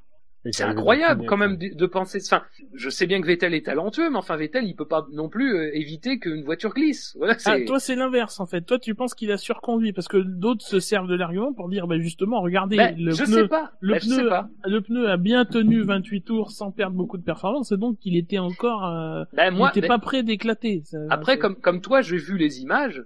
Euh, oui, euh, ce pneu, on peut pas dire qu'il n'est pas usé, ce pneu. Mais qu'il arrive à produire les mêmes temps. Mais vérifiez, enfin c'est au dixième près. Si vous êtes devant votre ordinateur, c'est au dixième près. Il fait quasiment les mêmes temps du premier au vingt-huitième. Bah, moi, j'ai jamais vu ça avec Pirelli. Euh, Moi, ça me questionne sur ce qui s'est passé à ce moment-là. Est-ce que c'est, est-ce que c'est le pneu qui a vraiment tenu, mais qui a tenu trop? Est-ce que c'est le train de pneu qui a tenu trop, de manière trop performante? Ou est-ce que c'est Vettel qui a surconduit? Je sais pas. Moi, je peux pas peux pas le dire. Ferrari euh, pourrait nous le dire, mais bon, visiblement, eux, ils estiment qu'ils n'ont pas pris de, risque. Euh, moi, il m'a pas paru non plus euh, l'attaque intégrale. Enfin, pas plus que Grosjean, par exemple. Ça, m'interroge parce que du coup, ça me fait dire que c'est il y, avait quelque chose avec ce train de pneus qui, est assez inexplicable, quoi. Voilà. Mais encore une fois, et c'est pour finir mon argument, c'est que ce problème-là, on va s'en servir pour euh, poser une plus grande question au niveau de, la Formule 1, et c'est très bien parce qu'il faut le faire, parce qu'à un moment donné, euh, c'est plus possible de continuer comme ça avec des telles incertitudes. On est quand même dans un sport euh, où, encore une fois, on risque sa vie, on l'a vu il n'y a pas si longtemps que ça. Donc voilà, il faut poser ces questions, mais est-ce que c'est vraiment un incident qui veut dire quelque chose? Moi, ce que je pense, c'est vraiment la communication de Pirelli. Hein, c'est pas vraiment la conception des pneus. Jusqu'ici, ils n'ont pas posé de problème en un an et demi, donc euh, je et, et ils n'ont pas posé de problème l'année dernière à Spa, même s'ils n'ont pas été poussés aussi loin, on est d'accord. Mais euh, bon, c'est très, c'est très difficile finalement. On se positionne plus sur ce qu'ont dit les acteurs que sur des faits, quoi. Donc, euh, comme à Silverstone, les faits sont verrouillés par Pirelli, puisque la FIA Ben oui. ne met pas ses- son nez dedans. La FIA ne fait pas de contre-enquête, de contre-expertise pour euh, vérifier elle-même si ce que dit Pirelli est vrai, parce que on n'est pas non plus complètement à l'abri que Pirelli mente aussi. Faut- Oui. on est, Ah on ben est non, mais obligé, je suis d'accord. on est obligé de prendre ça en, en- en considération. Pirelli nous dit qu'il y a toujours un élément extérieur et tout ça.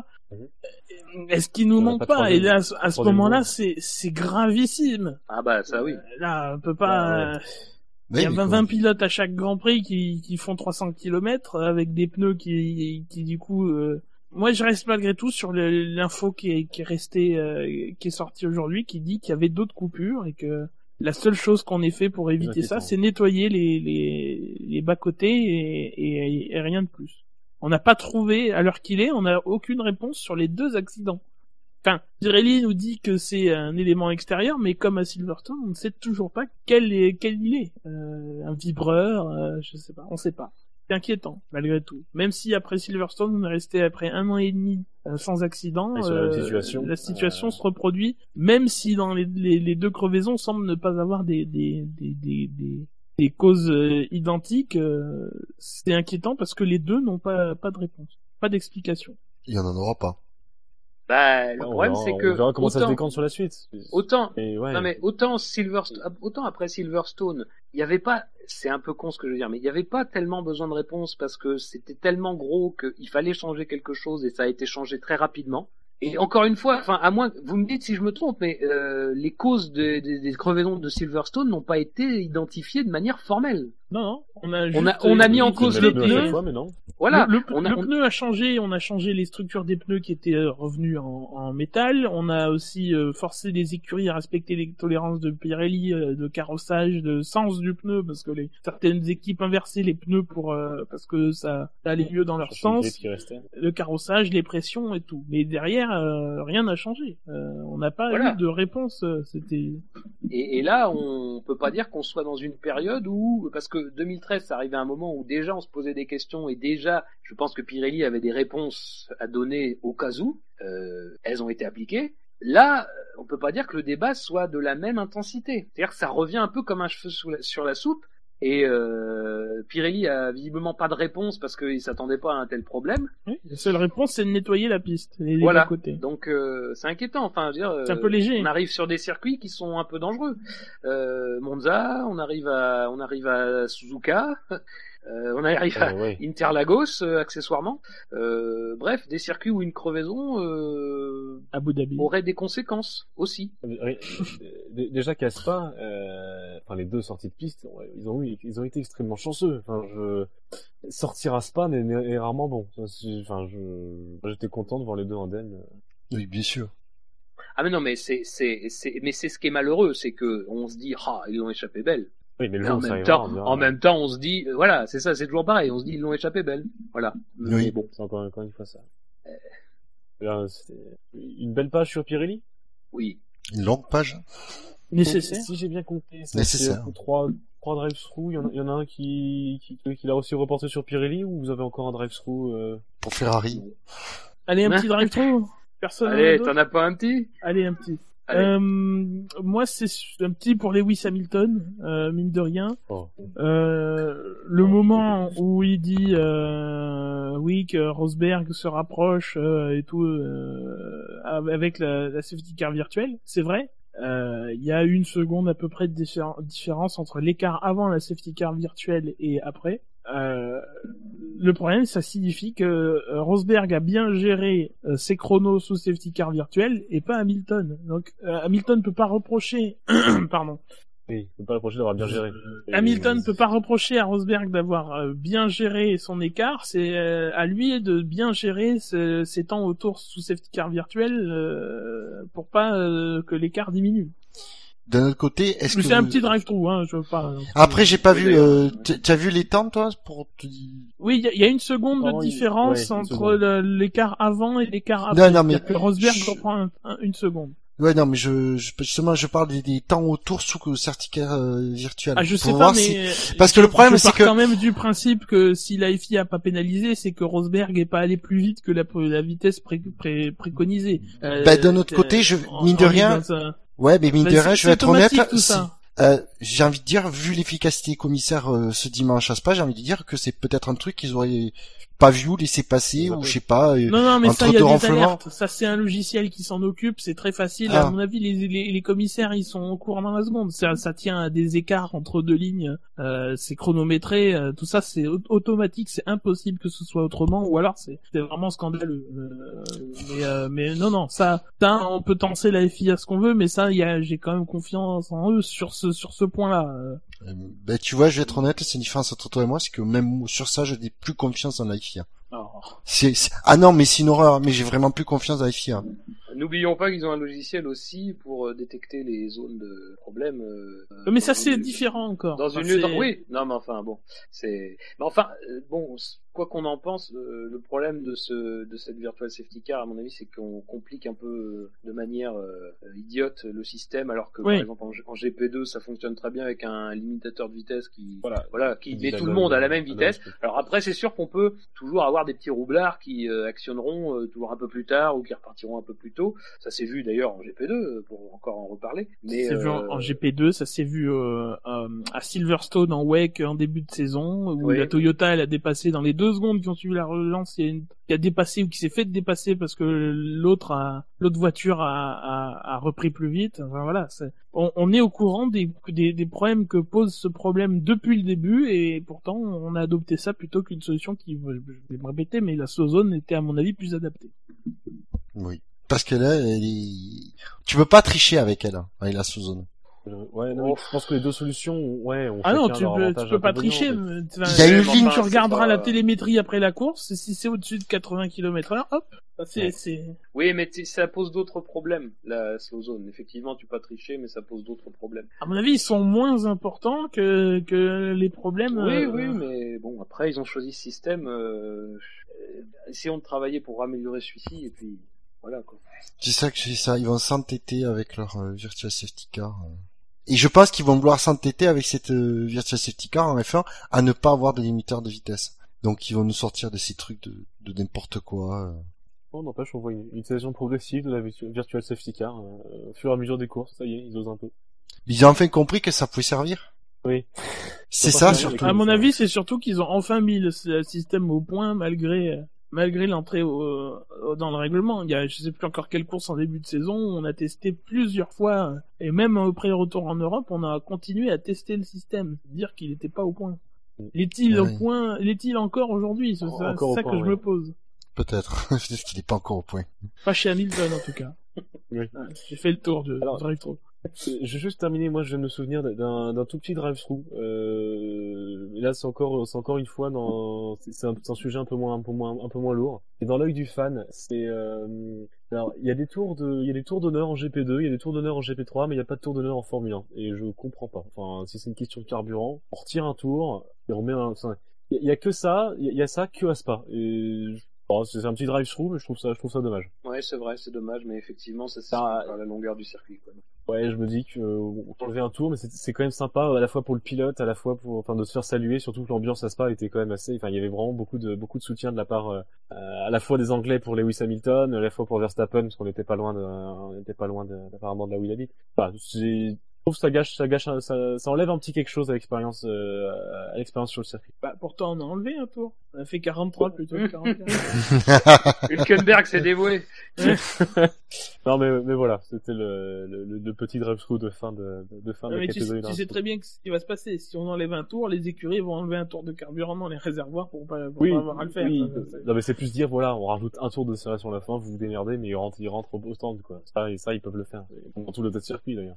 À mon avis, c'est plus par rapport aux télé et à la longueur du, du, du tour d'honneur qui ferait cinq, au moins 5 minutes et euh, t'as 5 minutes où tu montres quasiment rien quoi. Même si on pourrait les mettre à profit pour mon- montrer plus de de de de, de, team radio, on n'a pas bah, du coup là on n'a absolument pas eu le temps de de- d'entendre la réaction de Grosjean, on l'a plus entendu euh, dans Formula Oui, One après. euh, c'est vrai que bon, il y a y a juste un milieu à trouver là. C'est vrai que Eh bien messieurs, c'était de, de, de bien beau, de bien beau drive-through, comme Mm. toujours. comme toujours, je- j'ai envie de dire. Eh eh bien, euh, passons euh, à la dernière catégorie de, de cette émission, le fameux coup d'œil dans le rétro. Alors, euh, pour cette émission pas de jeu, j'ai j'ai décidé de parler de plusieurs, euh, plusieurs coups d'œil dans le rétro. Euh, à commencer, euh, un coup d'œil dans le rétro d'hier, du 23 août, euh, on a appris le décès de Guy Ligier, euh, qui était né le 12 juillet 1930 et qui, ne- qui nous a quittés hier.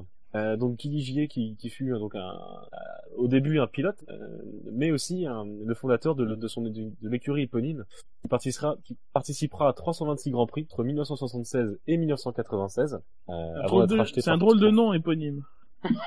Et- Éponyme Tiens, arrêté. ouais. Bon, l'écurie Ligier, voilà, pour les plus tatillons d'entre vous. Euh, donc, racheté en 1996 par Alain Prost pour Prost GP, bon, avec le succès relatif qu'on connaîtra.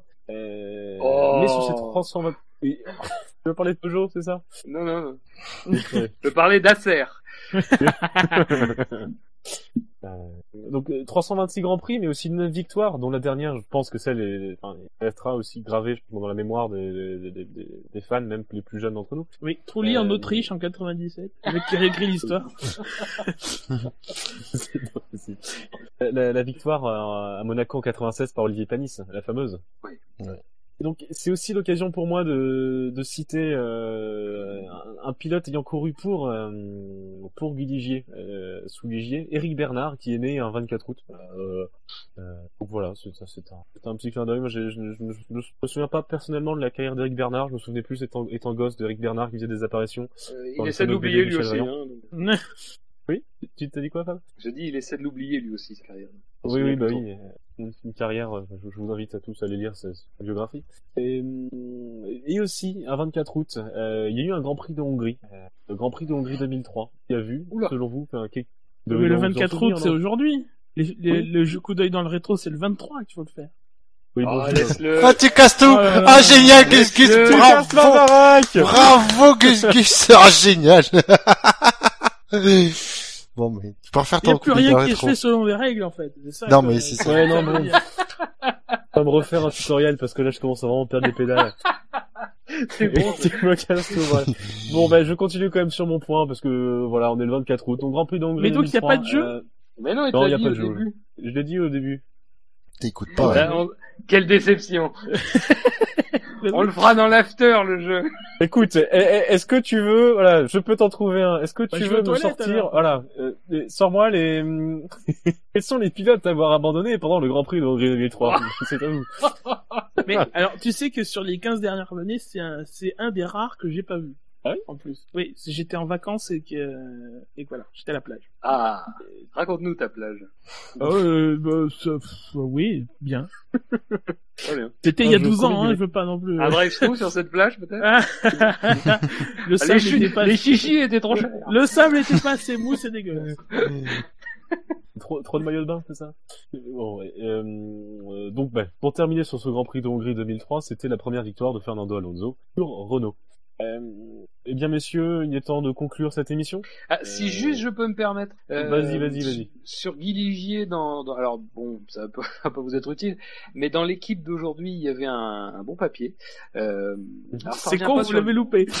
C'est con, vous l'avez loupé, mais enfin, je me permets de le dire parce que c'est pas si fréquent un bon papier dans l'équipe, euh, donc quand même le signaler. Euh, mais euh, il y a un bon papier qui revient pas sur forcément sa carrière en tant que directeur d'équipe, euh, qui trouvera sans doute à être commenté ailleurs, et puis euh, vous trouverez, il y a, y a de bons blogs sur internet en français qui peuvent vous décrire euh, cette époque-là, euh, l'époque de Ligier, l'époque de la, de la de la célèbre euh, JS5 avec son énorme prise d'air. Euh, mais euh, c'est un papier qui revient un peu plus sur euh, Guy Ligier, l'entrepreneur, parce qu'il n'a pas eu qu'une carrière en sport automobile, il a aussi eu une entreprise de, de construction. Euh, voilà, et puis aussi ses relations avec le milieu politique. Euh, C'est un article qui est pas euh, dithyrambique, mais qui voilà, qui donne une idée de qui était Guy Ligier. Euh, c'est plutôt intéressant. Donc si vous avez occasion de le lire, euh, de le trouver sur internet ou en version papier, bah, je, vous, invite à le faire. C'est un papier de, de Didier Braillon. Voilà. Merci Fab pour ce, pour ce partage. Euh, donc c'est l'occasion de rappeler que le, SAV de la F1 c'est- est présent sur iTunes, la chaîne alpha de Pod Radio, Cloud, Facebook, Twitter, euh, at le SAV F1, YouTube et Google+. Parce que la F1 sur Internet c'est sûr? SAV, SAVF1.fr. Parce que le SAV de la F1 c'est... La famille. C'est n'importe quoi quand tu présentes. Le...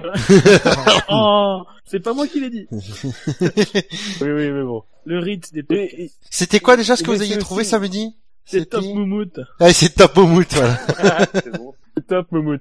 Mais je Et pour, rester sur- dans l'idée que je voulais faire, c'est de l'or en barre. Moi, je voulais faire quelque chose de joyeux. Je pense de que c'est mieux. C'est mieux que euh, l'émission 24 carats où personne ne comprend. Merci. C'est mieux que 40 art, je dirais. mais- Non mais c'est pas, c'est, non mais, non mais Gus, c'est pas ta faute euh, parce que ce sont des incultes, c'est tout. euh. Oui, c'est vrai. Oh, merci, merci de me comprendre, euh, Bouchon. Oui, parce que moi j'ai compris tout de suite. non mais je veux dire, la référence, elle est quand même pas, deux, hein. elle Mais est, tu veux elle est pas, ou quoi non non mais, non mais, je veux dire, la référence est quand même pas compliquée quoi. Les mecs, euh, Non. non mais Oui. tout se perd, ma, ma pauvre dame, c'est dramatique. Mais oui, mais on, on en débattra plus tard. Bande d'incultes. Euh, oui, mais bon. Euh, je voulais terminer sur une petite citation, et cette fois-ci elle est originale. C'est une citation de Gus Gus dans l'émission. Quand tu as des choses à faire valoir, dis ou ferme ta gueule.